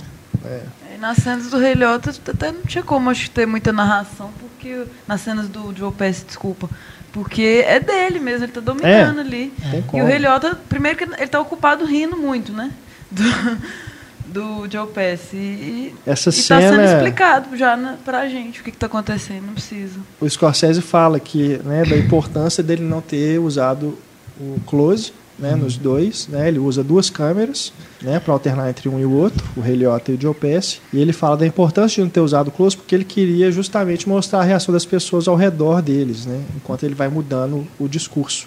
Daí você vai realmente vendo assim que os caras que estão ali estão constrangidos, É. né, também estão sem entender o que vai acontecer e todo mundo fica tenso, né, e Isso. apreensivo. Eles fecham o plano, né? Uma coisa meio É. claustrofóbica. Assim. Exato. E, e tá todo mundo rindo e de repente para, né? Fica aquele constrangimento. E que eu acho muito curioso também é porque àquela altura o, o Henry já conhecia o Tommy. há Sim, muito tempo. sim. E mesmo assim ele fica assim, né? Você tá brincando? Que isso, né? É. Ele também não sabe. Né? Você vê o nível E vai depender de, do de loucura do, desse do cara. próprio Tony. É. É. Se ele quiser enfiar naquele momento a faca, ele vai enfiar. Se não, ele vai, ah, tô brincando. Vai depender do que ele espera, que, o- do que ele acha que o outro espera dele, né? E eu não sei, eu acho que ele só não faz nada com o, com o Henry Henry. depois Porque ele brinca. porque é amigo e ele sabe que o cara é influente. Porque depois lá com o É. Billy Betts ele não perdoa, não. Ele não perdoa a brincadeira que o cara faz. É, na, na própria cena, né? Ele, ele faz a brincadeira Depois com o Harry. Spider também, né? É, ele faz a brincadeira com o Harry, mas aí ele, ele mostra que ele realmente é um psicopata, né? Quando ele É. pega a garrafa, e quebra na, na Ah, cabeça do. Ele chega a sacar a arma, Chega né? a sacar a arma, é. pro Ele Henry. quebra na cabeça de quem? Que mesmo? Era do Pare- dono é o dono do bar, né? dono do É. que foi Pois é. cobrar a conta lá na frente de todos os amigos. né? Humilhando na frente A dos amigos. É. Que o Scorsese fala que é para ele aquela cena representa o que era a vida daquelas pessoas.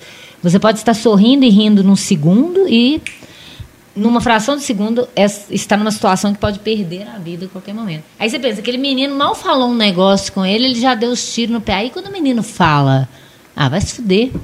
Aí você fala, não, agora Cara, foi, fudeu.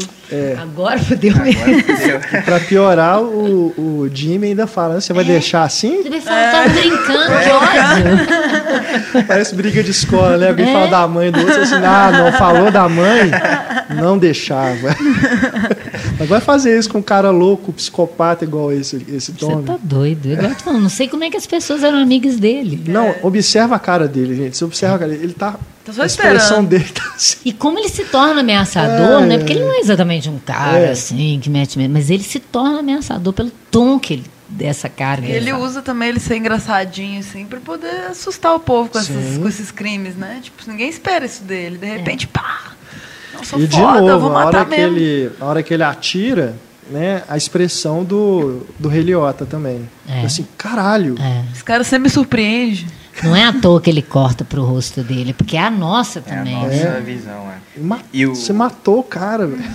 É, mas é, me fala aí onde que eu enterro. Cadê Eles a pá? paz, cadê Não, a mas nós pá? não Vou temos limpar mais o carro, cal. vou limpar o Como chão. assim nós não temos mais cal? Tem Não, que e na parar hora- com esses mortos. Não é Ele nada ainda fazer. fala assim, eu tenho uma boa pontaria, o que, que eu posso fazer? É. E o outro tá do lado ainda fala assim, é, dessa distância é difícil errar.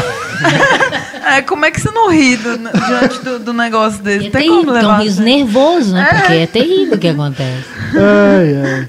Give us a little, give us a, a couple of fucking steps here, Snyder. You fucking bullshitter, you. Tell the truth, you're looking for sympathy. Is that it, sweetie? Why don't you go fuck yourself, Tommy?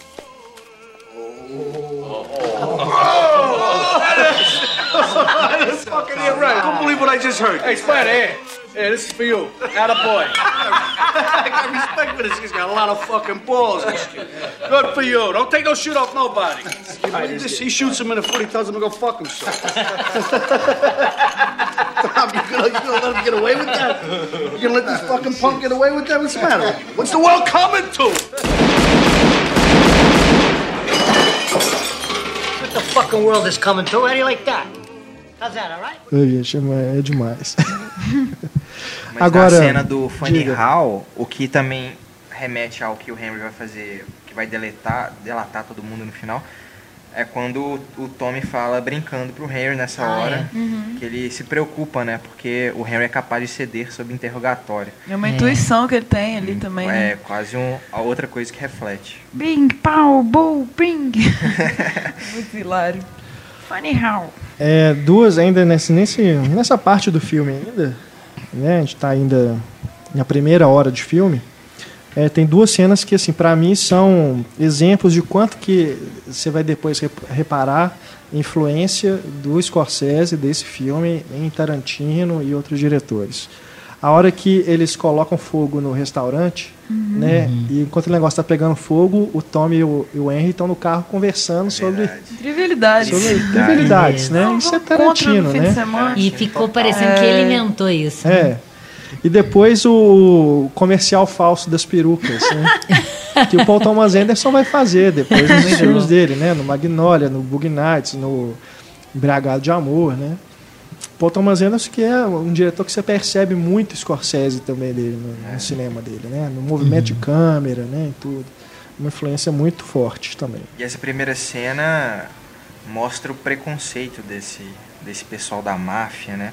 Que o Tommy fala que ele, tá, ele fica impressionado que uma, com, com uma garota judia não gosta de italianos e, e todo moralista, né? E na frente dele ele acabou de colocar fogo no restaurante e tal. E vários outros momentos eles falam desse, eles falam crioulos, falam de, dos negros, né? Sim. Que é o linguajar das É o ruas, linguajar né? da sua, exatamente. E eles são bem moralistas mesmo. Quando ele quer separar, não, tem que manter a aparência, Tem que manter, cara. não pode tem que- divorciar. É. Isso tem The Sopranos também, claramente. Eles, as mulheres não podiam se separar dos maridos, né? Tinha que continuar até o É final. extremamente ter- machista, né? A Machista, mulher tem que é. entender que o cara tem amante, que a família da máfia é mais importante do que ela, né? Tem até a festa das amantes, né? Tem o dia das É. mulheres e o Não, dia que que vão sair com as Sexta, amantes. sexta dos amantes. Não, aquela cena que ela tá lá com as mulheres fazendo unha, é um horror. Ela assustada, só olhando, assim, que, Não, que é isso? Que mundo é esse que eu tô? E ela ainda fala, você acabou de pensar isso, ela fala, elas eram muito mal ma- maquiadas, ela muito mal gosto. vestidas. Tem uma que tá com machucado na boca, que certamente é uma porrada que Apanhou. tomou, né? É, que maravilha. Um horror, Nossa. né? E a música do Shangri-La na trilha. E Muito aí, É. e o, Tem nada do glamour cena, do Godfather.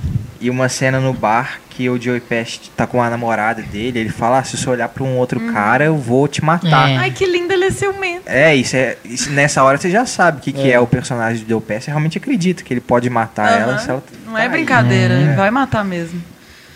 Mas isso é muito bom, assim, a forma como ele vai conduzindo o filme até essa primeira hora, justamente até o momento em que vai ter a cena da morte do Billy Betts, né? Porque ele vai construindo essa imagem do glamour, É. né? Tem até esses planos assim que mostra como aquela vida era boa. tudo. Dali em diante, porque essa cena, esse momento que eles matam o Billy Bat, isso ele vai desencadear uma série de coisas, né? Que vai destruir Uhum. Esse- exatamente uma hora de filme. núcleo, né? Quando volta no flashback inicial. Uma hora, é. Aí você começa. O Scorsese começa a mostrar que as coisas não são bem assim, né? É. Aí o filme já começa a ter, a ter um, uma outra, um outro aspecto, né? De mostrar como A que. decadência. Ele já chegou no auge, é agora vai pra abaixo da, decadência. a partir dali. Porque no momento que eles matam o cara, que era um cara influente, né? Ele era da família. Ele era da família. Eles fazem, eles formam os três ali um núcleo dentro de um núcleo, né? Uma panelinha ali. Eles têm um Uhum. Separado. segredo agora que é deles. Vão né? agir à margem daquilo ali, né? É. Isso ali, né? Vai como eu falei, vai desencadear uma série de coisas, né? Uhum. Até o final do filme que vai realmente destruir Uhum. essa amizade, né? Esses bons companheiros, né? Só vão ser só, só eles a partir dali. E eles não vão resistir por muito tempo. É. né? E essa situação acaba que não é a grande situação do filme, sozinha, né? Tanto que ela vai pro meio, ela não, vai, não, é, não é resolvida só no final. É Uhum. bem essa divisão mesmo, assim, né? Vai retomar o início no meio e aí mudou, vira outra coisa. Não é só isso. É. E na verdade ele tá te lembrando do horror que você esqueceu do prólogo. Ah, peraí. Porque ele começou a construir a visão idealizada daquele garoto, você até esquece que aquele mundo é tão horroroso, né? É, ali quando ele volta a essa cena do porta-mala, né? De novo Tarantino, né? É. É Super lembrado pelas tomadas de porta-mala, né?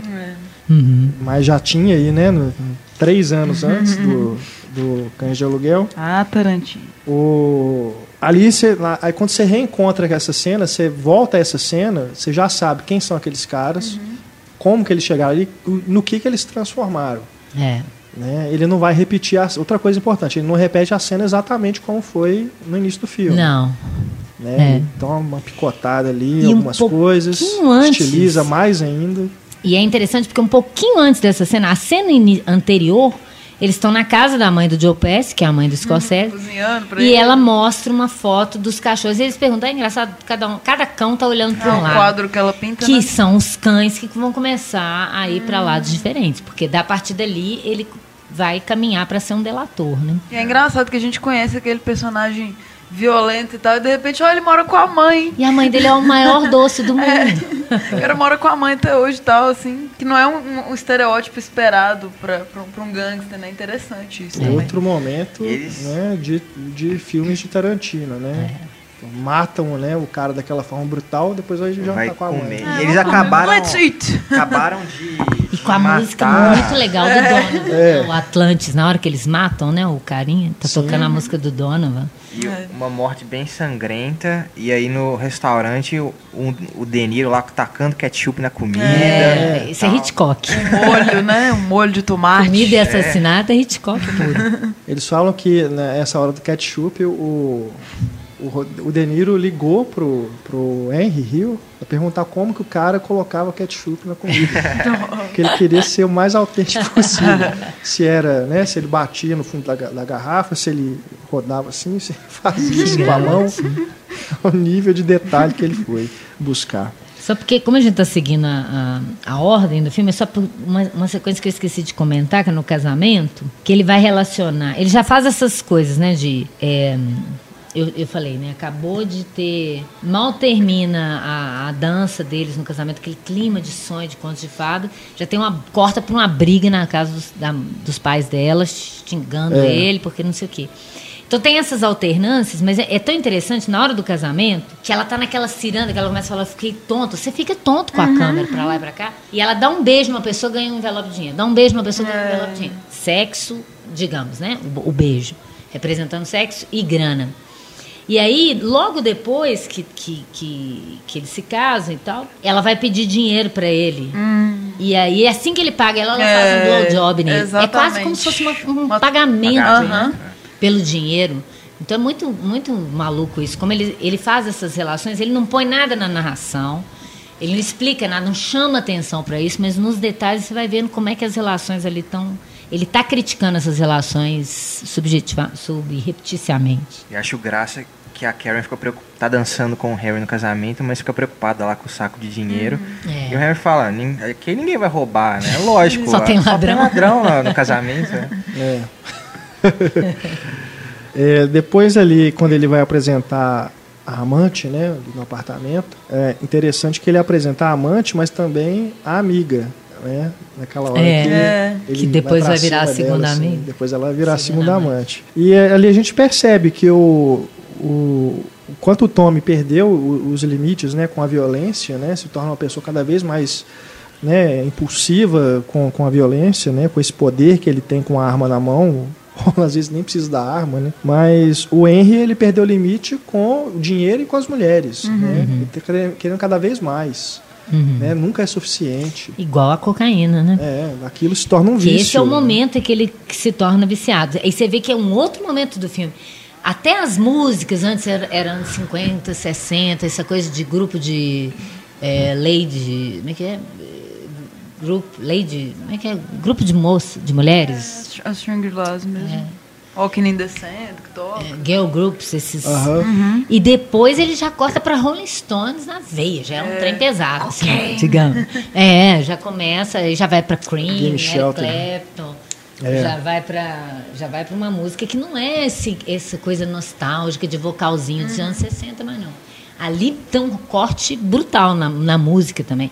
E o ritmo, porque como ele está no, no pique da coca, né? É um ritmo mais alucinante e quando você olha para ele dá dó, porque ele está visivelmente desmoronando. A né? música do, do Scorsese é toda. acompanha muito bem as É. décadas. No final, até ele tá assim, totalmente decadente, assim, tipo, poxa, agora eu pego fila e tal, tem que comer ketchup.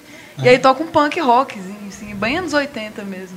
No final, é A o My Way com o Sid Vicious. É, é Sex Pistols, então é É, perfeita é, a trilha. é, é um, um punk cantando uma música clássica, assim, de, do, do- Famosa Exato, na Sinatra. do Frank Sinatra. Pois é, uma coisa super americana. É o mas clássico e, distorcido. e, e a deturpação. Às vezes eu acho até tem demais. Você mal tá ouvindo uma música, já começou outra, já começou outra, já começou outra, porque é, é o que o filme é. O filme vai nesse episódio frenético, né? Então acaba combinando.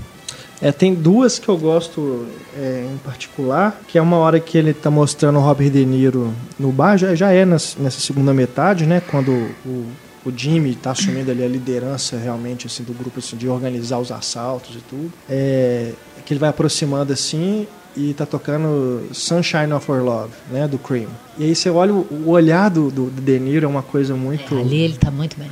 É, ele tá parece que olhando é o assim momento- para fora do quadro, né? Ali é que, você vê que ele é poderoso, porque antes ele é um coadjuvante. Exato. Ali você vê que ele é Exato. foda. E parece que é o momento que ele decide, assim, eu tenho que me livrar dessas pessoas. eu E é ali que ele vai roubar a. Lufthansa, né? Isso, a partir dali. a partir dali. E o Scorsese fala que ele escolheu essa música na hora da montagem, assim, porque ele percebeu essa, esse momento de atuação do De Niro. Aham. Veio na cabeça dele assim, a música na hora. Aham. Foi uma coisa assim, de improviso do Scorsese de criar essa cena ali no momento da montagem. Isso é antes do roubo, porque depois Que é- tem o roubo é e aí antes depois tem o. É. É nesse momento ali. É porque, é porque essa cena é a- assim que o cara da peruca volta a questionar ele de novo pelo dinheiro. Aí mostra o Jimmy no bar e a câmera mostra o rosto dele aproximando. E ele parece estar olhando pro cara da peruca. Isso, é. E parece que ele tá pensando assim, ô, esse cara da peruca vai me dar problema e todo mundo mais vai me dar problema. Então tem que, assim, eliminar todo mundo dessa gangue. É porque o que eu notei aqui, é, pela minha ordem aqui, é antes do roubo. Porque aí depois tem o roubo, aí tem um outro momento em que ele tá todo feliz porque roubou. Aí todo mundo, ele chega o cara lá com o É, com casaco o e o Cadillac, Cadillac. rosa. E aí o.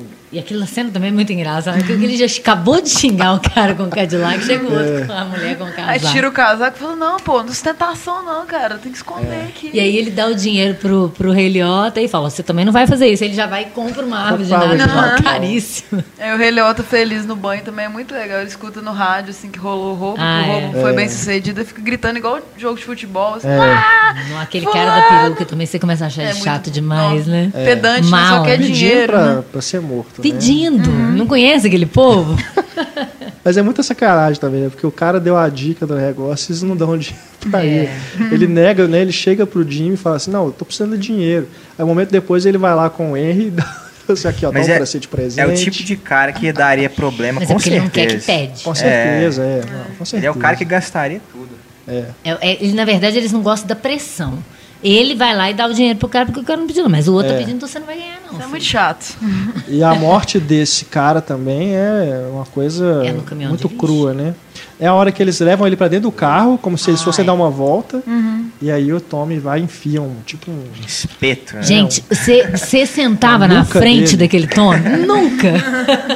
Nunca! Eu achei que ia Deu ser uma bobeira. coisa meio garrote, meio poderoso chefão, né? Que Ah. eles fazem É. no final, mas não, é um negócio que espeta na cabeça da pessoa. É, e você só escuta ele engasgando, uma É. coisa assim, depois que corta pra dentro do carro, né? Que você vê. Aí você vê ele puxando, né, de dentro da nuca dele. É ele que É tá muito com a mulher brutal no também. carro, que mostra os dois só com sangue, assim, no Não, esse é o não, outro. não, esse é o outro. É É a mulher que chegou com o Cadillac Cadillac. rosa. Aham. É o cara que chegou É com a mulher do vingança, Cadillac. né? É. Tem é, vários esse mortos, é o assim. outro momento musical que eu gosto demais. Do que- Leila. ele usa Leila, né? É. Que aí ele vai mostrando essas mortes, né? Ele se livrou daquele pessoal. da- daquele outro. É. É, o Carbone, né? Aquele negócio no lixo. A- eu fiquei imaginando pro grua vem- ator fazer a- aquela cena. Que horror naquele que caminhão de É. Essa da do, é do do carro de frigorífico, né? É. Aham. Que a grua vem de, de fora assim E e entra entra, lá dentro para chegar no rosto dele congelado. Que esse, o, o Carbone é um personagem também desses. Ele mal, mal fala durante o filme, Mas é mas ele tá ali durante o filme todo, né? O cabelo dele é divertido. Inspirou até é uma, o mafioso lá dos Simpsons. É, É, verdade. isso. Eu tava reconhecendo aquele, aquela vibe, aquele naipe dele. É. E antes tem o, o assassinato do Samuel Jackson, né? Nossa, sangue explode né, na cama. Ah. Que é a, ce- a cena muito bem construída, que o Tommy ele sai de quadro, né? Você vê só o, o Stax, assim, de É. sentado na cama e de repente aparece a, a pistola, assim, entrando no quadro e atirando nele. O E sangue aí é ele bem. cai na frente assim. Eu não entendi porque que- ele já tinha mostrado aquilo, ele já estava morto. Aí ele mostra depois o Joe Pass estendendo de novo o É em braço, slow, né? Em slow, atirando. e atirando, né? Mostrando que mesmo ele morto, o cara continua matando, né? Não sei se ele quis só reforçar isso. Achei Eu acho excessivo. é, tem algo de estilo mesmo. É um sangue ali bem taxi driver também, o jeito que explode assim né, na, na, na cena. Só faltou o Harvey Keitel, né? É. É, tem uma. No finalzinho também tem uma. uma só um quadro assim do, Ah, do do, grande roubo do PS trem. do PS dirigindo. Só o corte, assim, É. dele, dele atirando, quer dizer. É. Né? Tipo, é a lembrança dele toda hora, vai atirar, vai Tem matar. duas. é, essa é uma citação direta, né? O Grande Roubo do Trem, Uhum. de 1903. E, e tem uma ceninha do cantor de jazz também, no meio do filme lá que ela tá É, vendo televisão. Na né? hora que os policiais chegam para revistar a casa. É, que é o tá primeiro filme passando sonoro. no- na televisão, é. Ele dá até uma ênfase, assim, né? Ele mostra É. a televisão, depois ele dá um plano de detalhe na, na E tela. ele volta, eu, Al Johnson cantando, mas eu acho que é por causa da letra da música que tá comentando ironicamente o que que tá acontecendo. Aquilo que, né, que a gente sempre fala do Scorsese, de ser esse grande estudioso e conhecedor de cinema, né? O plano do Grande Roubo ao Trem, eu acho uma das coisas mais geniais de Os É. Bons Companheiros. É. Porque aquele, né, é, é, um- se não me engano, é o penúltimo plano do filme, né?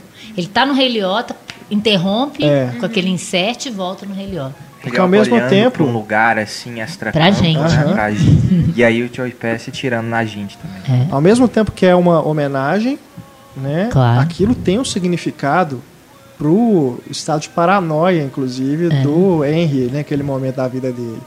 Que ele tá, beleza, ele entregou os caras, se livrou de certo modo daquilo, mas ainda tem esse fantasma que tá acompanhando Uhum. ele. Ele não é um cara que tá vivendo seguro. Né? Que Pra ele quem que ele tá tomar um olhando naquele momento que ele pega o jornal? Ele olha pra câmera assim, Desconfiado. meio desconfiado, dá um risinho, depois dá as costas e fecha a porta. Pra quem será, né? E não é um final feliz, que o, o- no livro Conversas com Scorsese, o cara fala, ah, não acontece nada com ele, é um final feliz. Aí O, o Scorsese fala, não, peraí, acabou. Para quem vivia que aquilo era um mito, viver escondido, É. comendo nudo, é, miojo em vez de comer macarrão Ele mesmo carbonara. fala, não faço uma refeição decente, não tem quanto tempo. É, É, o- terrível a vida Viver dele. escondido, ele É. viver sem o glamour de antes, sem a família, né? Que ele foi perdendo todo mundo também, né? E o questão detalhe do- também é que É o castigo dele, já que ele não vai pra prisão. O Joe Pesci, na hora que ele aparece nessa citação, né? Ele tá com um chapéu. É. Ele tá com um figurino diferente. Não é ele. É, dire- é direto do Né? grande roubo do trem. Se alguém não sabe, a Eu- gente pode o frame. Não, eu, na verdade, tem uma coluna, a coluna curta em cena dessa semana vai ser sobre o grande roubo do Vai trem. linkar. Dá pra olhar lá. É. E é, e é realmente bem propício, assim, se você pensar que eram os ladrões lá, o primeiro faroeste e tal, os ladrões Primeiro também. filme narrativo americano. É, essa questão dos ladrões também com esse senso de quase onipotência É. e eu- aproveitando a vida e depois sofrendo as consequências disso. Agora, né, a gente, a gente já falou desse do final do filme, né, efetivamente, mas ainda nesse desfecho, né, nesse terceiro ato, tem a famosa sequência ali da cocaína, né, que o Scorsese e a Thelma É. batizaram de Last Days of a Wise Guy. né. É, É isso- que quando entra em é quase um 1980, curta ali, né, né? Que tem a pilha Isso. de cocaína, assim. Logo depois da morte do Tommy, né? Isso. E é legal porque é isso que eu falei, ele mostra o Jimmy todo excitado que o Tom vai entrar pra família, e, na verdade ele vai ser eliminado de É. vez da família, né? É. E aí ele cria esse contraste também, né? Que o, o Tom tá to- o Jimmy tá todo animado e ele vai terminar a sequência chorando na- e chutando na cabine É. do telefone. O emissário das más notícias, que é o telefone, que vai sofrer as consequências. Tem outra marca assim é, interessante, como é que a vida dele realmente não é padrão, que quando ele primeira vez que ele foi pego no tribunal era a perda da virgindade, né, formatura. Aí depois quando ele realmente vai ser preso, é outra, é como se fosse uma despedida de solteiro ali. Que ele faz uma festa com os caras, entra no táxi, toma uns remédios e fala, agora você me leva pra cadeia. Então é tipo, o casamento É. dele é com, a, com o crime mesmo. É. De novo ali, é uma despedida de solteiro, despedida da liberdade dele. Agora, essa mudança, né, quando entra o- os anos 80, tem uma sequência também que eu acho legal, que é quando a gente não, não sabe direito, né, se a Karen vai ser morta ou não, aquela hora que o De Niro manda ela ir pegar uns vestidos num Vestida beco. de or que eu vou te dar ali. ó. E a câmera sobe É. assim, tem uma placa One Way, Don't Walk, apontando a, a- a seta assim. Aí você fica falando, né? vai. Sai daí, minha filha, sai daí. A seta apontando pra lá e pra lá. A E- cena prolonga, né? é, ele vai subindo na grua até revelar a placa, a placa. Aí você vê que não é gratuita aquela placa, né? E, e você não sabe realmente o que, que ia acontecer, se o De Niro ia matar ela ou não, né? Ele Fica super naquele simpático. clima. Eu com acho que ela. sim. É, parece que ela chega em casa chorando, assustada. É estranho. É. Climão. Tanto que na hora que ela recua, ele fala com ela, não, não, Entra, né? Entra. é isso. Vai ali, entra aí. Não, no mínimo estuprada, mas aqueles homens esquisitos ali no, naquele lugar. Dior. Horror. Mas a, a sequência, né, da, da cocaína, que tem essa coisa da paranoia, né, dele sendo ele achando que está sendo perseguido pelo helicóptero, né, olhando o tempo todo. é. E realmente é uma sequência que é quase um curta ali dentro, né? Ela, ela é muito bem resolvida ali E e fica marcando o tempo, né? tem um ritmo diferente, né, que é todo frenético, todo marcado assim, de planos rápidos, corta e tudo, repete muita coisa e volta, né? E fecha, abre, ele vai lá pegar o irmão, né, no hospital. Tem que mexer o molho. É, tem que mexer o molho, né? Ao mesmo tempo ele liga, você, ah, não, Tem que misturar a não cocaína. dê- para de misturar aí não, porque senão vai grudar, vai, vai engrossar o molho e tudo, vai estragar o negócio. E ele tá lá com a, com a mulher no apartamento, a amante, né? Mexendo com a droga. E ele vai para levar as armas pro Jimmy, e o Jimmy fala assim, não, não vou comprar. vou comprar isso não. É uma coisa E é louca, cansado, né? né, É, ele tá ali totalmente. E na- tem uma hora que ele toma o negócio, né? Que a câmera vai, chega assim no olho dele, você vê que ele tá Dilatado, né? Loucaço ali. E Isso que é tão descobre rápido. com pesar que a Karen também tá, né, cheirando e tal, É. nessa cena. É, e meio alcoólatra também, ela vive bêbada e já com a cara de cansada, coitada. E tem aquela menina, né, que fazia o transporte, que ela Ah, fala pra assim, babá. não, eu tenho que pegar meu chapéu, senão eu não vou. O chapéu dá sorte. Eu nunca viajei sem um chapéu. e na hora que eles estão saindo de casa, que acaba, que é a hora que a polícia chega. E aí ele fala, não, se fosse é, um mafioso, eles não iam ouvir nada, ninguém ia falar nada comigo, É. simplesmente atiravam. Só os policiais que falam assim, né, É. que grita desse jeito. Então ele ficou até tranquilo. Se você preso, né? E ali ele estava ferrado morto. mesmo, não é nem que ele é um delator, mas ele, ele ia morrer. É, Porque não tinha jeito. O Jimmy já tinha. Ela nem falou com ele, né? Porque o Jimmy já tinha ameaçado ela. aham. Porque ela também não tem certeza. Mas, mas você vê que ali não tem mais volta para ele mesmo, né? Ele não consegue mais ser o que ele era. Ele não consegue voltar para a família, a família já está se desfazendo, né? E eu gosto que tem um, um, final reverso. E eu acho que nada disso é gratuito. Como o Scorsese é muito cinéfilo, acho que nada é gratuito. Mas porque no final do Se Meu Apartamento Falasse, ele falou: cansei de viver essa minha vida, vou deixar de viver como um schmuck e vou viver como um ser humano. É a última palavra é do filme. Idiota, né? O schmuck. comum em, em, russo, em judeu. Jude, como é que é a palavra? Em hebraico, judeu? Como é que é? Sei lá. E aí ele fala: vou viver o resto da minha vida como um schmuck, um, pama, um panaca. Uhum. Que é o contrário do meu, do meu apartamento falasse, né? Ele fala: eu deixo, não vou viver minha vida como schmuck. Ele fala: eu vou viver minha vida como schmuck. Ou seja, eu era um cara legal, agora vou virar um idiota. Um bosta. que é o, o, a punição dele no final, né? Não vai ser preso, a punição dele é viver como um idiota. E até na, na cena da, do telefone, né? Que é uma chamada que, que, que é o, o estopim de tudo, assim, ela liga para ele e ferrou com tudo.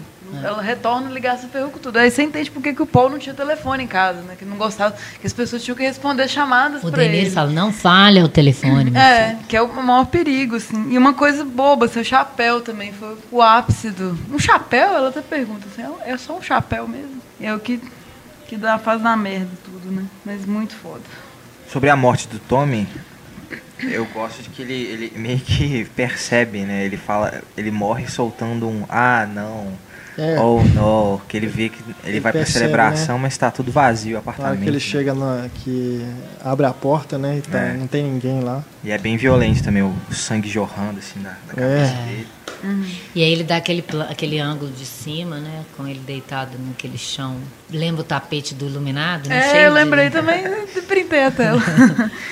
Gosto também da conversa do De Niro com o Ray Liotta, a última conversa deles, que o De Niro tá usando um óculos que deixa o, olho dele maior, né? Um Hum. aspecto meio bizarro. É verdade. Nem parece, ele parece que ele pegou o óculos da mãe do Scorsese no set e pôs, né? É, tem, tem um momento ali que ele, ele vai encontrar com o Jimmy, né? Num, num restaurante, Bar, é. um bar, né? Que ele inclusive usa aquele zoom reverso, né? De, Voltando, que a- né? a- o cenário parece que tá Ah, é. indo pra trás e a mesa pra frente, né? Cria um Cria uma coisa assim esquisita, né?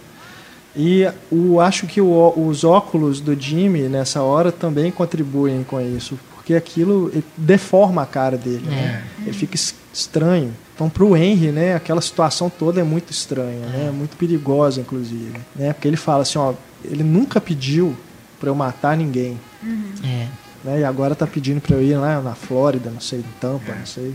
É. E Vou voltar dessa viagem. eu sabia que eu não ia voltar dessa viagem. Eu ia falar depois do tribunal que tem uma coisa curiosa, assim, engraçada, que o, que o Ray Liotta, né, o personagem dele, coça a mão, o Henry coça a mão. E de repente ele levanta do tribunal e começa a olhar pra câmera e contar o que, que tá acontecendo. É. É. Ali que eu falei que ele quebra a quarta parede. Ali, falou, ó, mudou a narração. Conversando com a gente. Né, contando, ah, eu fiz isso, isso e aquilo no meio do tribunal, o pessoal como se ele não estivesse vendo ele ali. Ou seja, não está acontecendo. E é antes filme. disso, nessa cena, eu acho igual, tem um momento que o De Niro, ele tá olhando pro, pro este campo onde o Hamilton tá saindo, de repente ele olha como se fosse pro público também. É. E logo depois tem isso. Então você já. É, o que eu, Falando o que eu acho curioso disso, da quebra, da quebra da quarta parede, é que você já está já tá tão acostumado com aquela pessoa falando com você, na hora que ela olha para você, né, não é uma coisa que fato. faz que você assusta, isso não é uma coisa natural. Vira Eu, o pelo menos, Kevin Spacey sensação. no É. House of. No House of Cards, né? E o próprio DiCaprio, né? No Lobo de Wall Street É. inteiro. Exatamente. no, no livro Conversas com Scorsese, né, genial, recomendo demais. Tem né? dois aqui, dois exemplares aqui na mesa. a todo mundo que gosta de cinema, né?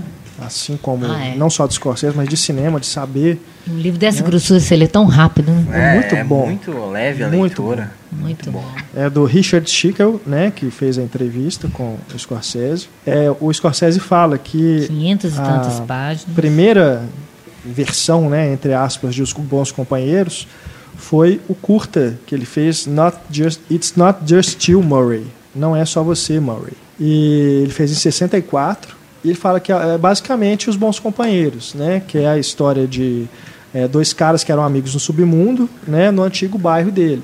Só que, lógico, dentro das proporções né, e das possibilidades que o Scorsese tinha né, na época, aquilo ali seria a semente né, do que veio se tornar.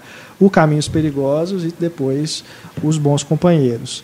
Aí ele fala aqui que fez o filme né, com uma técnica muito novela e vague.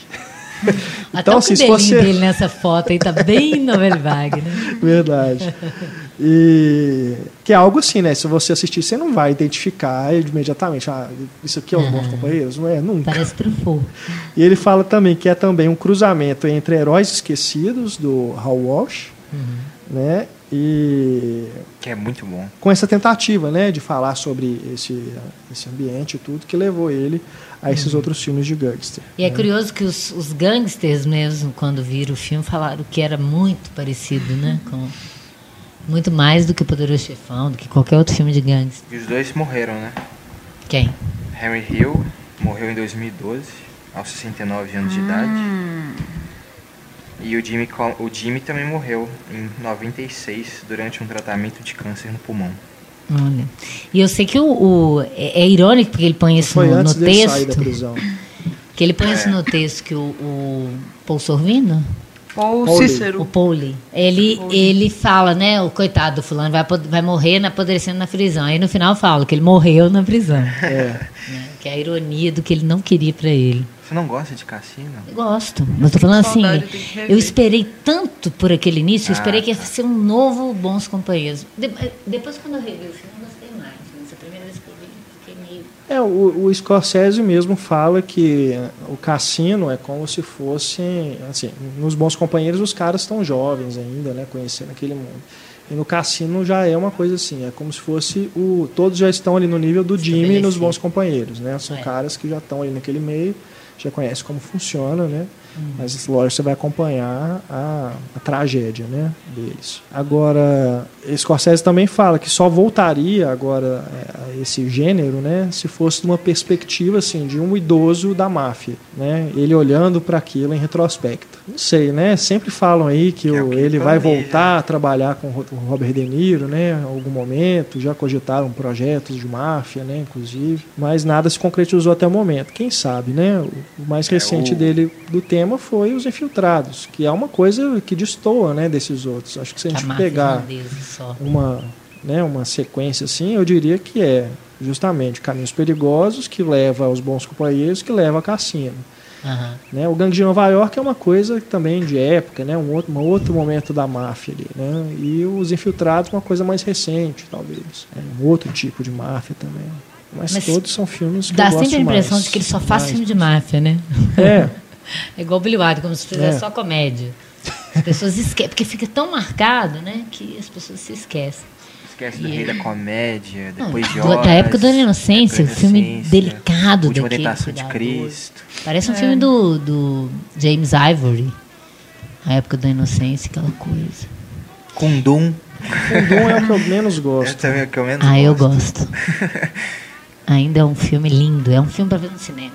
Você vê no vídeo, não é a mesma coisa. Um do Scorsese que muita gente é, não liga muito ou até nem Vivendo gosta é o. Vivendo no Limite. Eu Excelente. adoro. É muito bom, Muito cara. bom. Que início de filme também, Fantástico, sensacional. fantástico. Com aquela música do Van Morrison, aquela câmera aérea. Não é muito bom. E uma das melhores coisas do Nicolas Cage, assim. Sim, sem dúvida. E o Gangue de Nova York também muita gente não gosta. né? Adoro o Grande de Nova York. Tem gente que acha um horror aquele filme. Eu adoro. Acho sensacional. Dizem que é o filme que também sofreu muito por causa da intervenção do Harvey Weinstein, né, o produtor, que bateu E é um projeto cabeça antigo com o. Scorsese, né?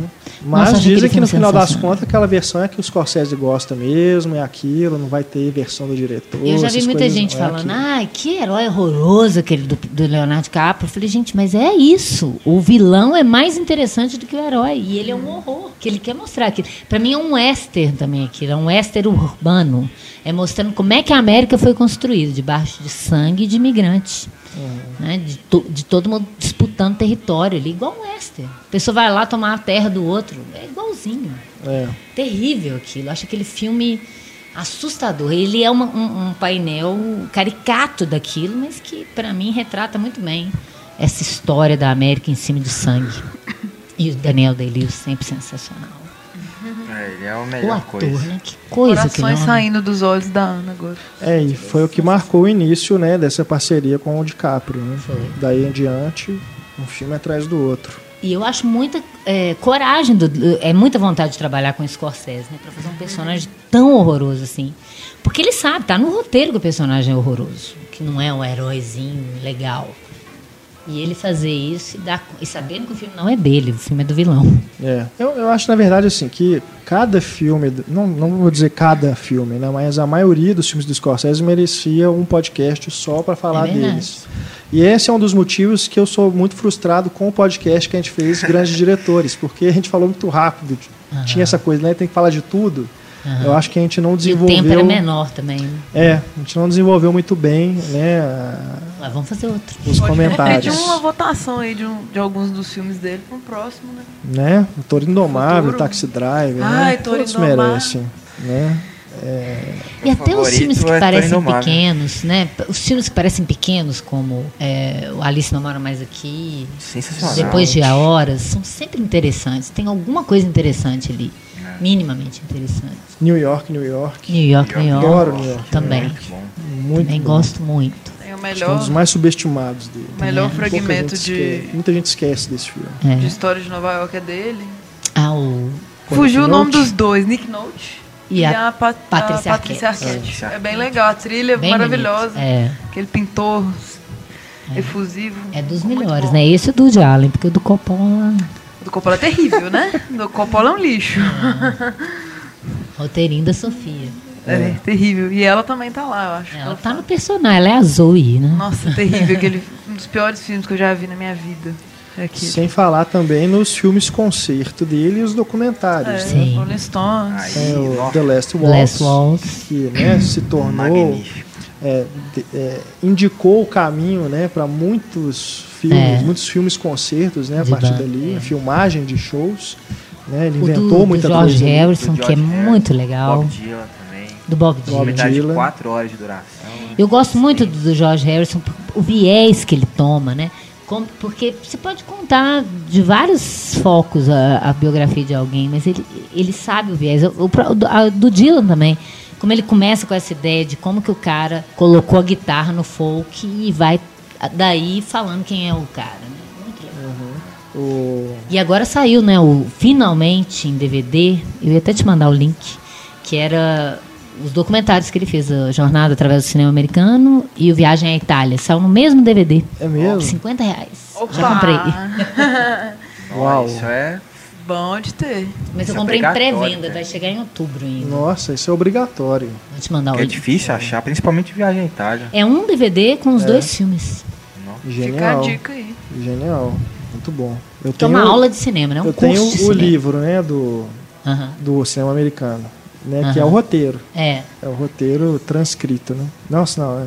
E recomendo também o. Já que a gente adora os pais do Scorsese, tem o, aquele documentário, né? O Italian American. Aham. Que É. entrevista os pais. Entrevista os pais, acaba com a receita de bolo nos créditos. Genial. É, nós já, já estamos, né, fazendo um mini, um Propaganda. mini remake aqui do podcast do Scorsese, falando dos outros É. filmes.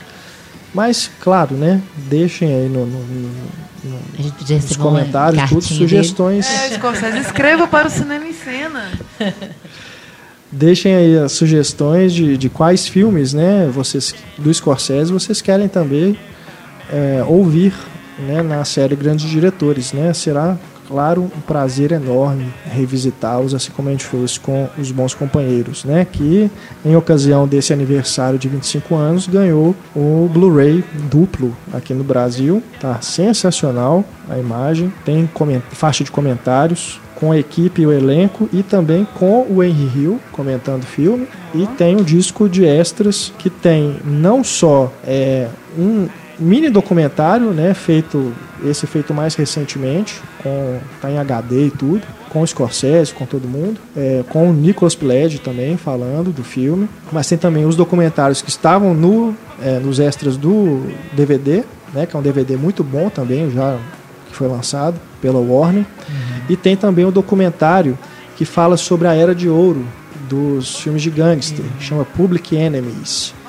The Golden Age of the Gangster Film, uma coisa assim. Que é um documentário de longa-metragem, tem quase duas horas, que é ótimo também, mostra né, vários filmes assim que pouca gente comenta é, do gênero, né, desde ali da, do cinema mudo até dos anos 50, mais ou menos. É, vale a pena. E tem também nesse no- nos extras tem alguns algumas animações dos Looney Tunes que utilizavam né, o, o- alguns Brincando com os atores filmes gigantes. dos filmes de gangster, né? O James Cagney, né? O Bogart, enfim. É, é muito, muito legal também. Legal também quem quiser ver esses filmes, né? Dar uma revisitada na história, ver o Inimigo Público, que é muito bom, com o James Cagney. Sim. O Herói Esquecidos também. É. Então a gente vai ficando por aqui neste podcast Grandes Filmes. Falamos sobre os bons companheiros. Muito obrigado, Antônio, Valeu. Stefania Valeu demais. e Ana Lúcia. Obrigada. Mais uma vez, obrigado pela presença aqui no programa. Obrigado a você pela audiência, pela companhia, pelo carinho. Nosso e-mail, mais uma vez, é o cinema.cinemencena.com.br. Deixe lá seus comentários, não só sobre este programa, mas também dê sugestões para os próximos, né? Grandes diretores, grandes filmes, outros temas que você tem interesse em escutar aqui no podcast Cinema em Cena. Nosso canal de contatos está aberto. Nossos, nossas redes sociais também, Facebook, Twitter e Instagram. Um grande abraço, até a próxima, tchau.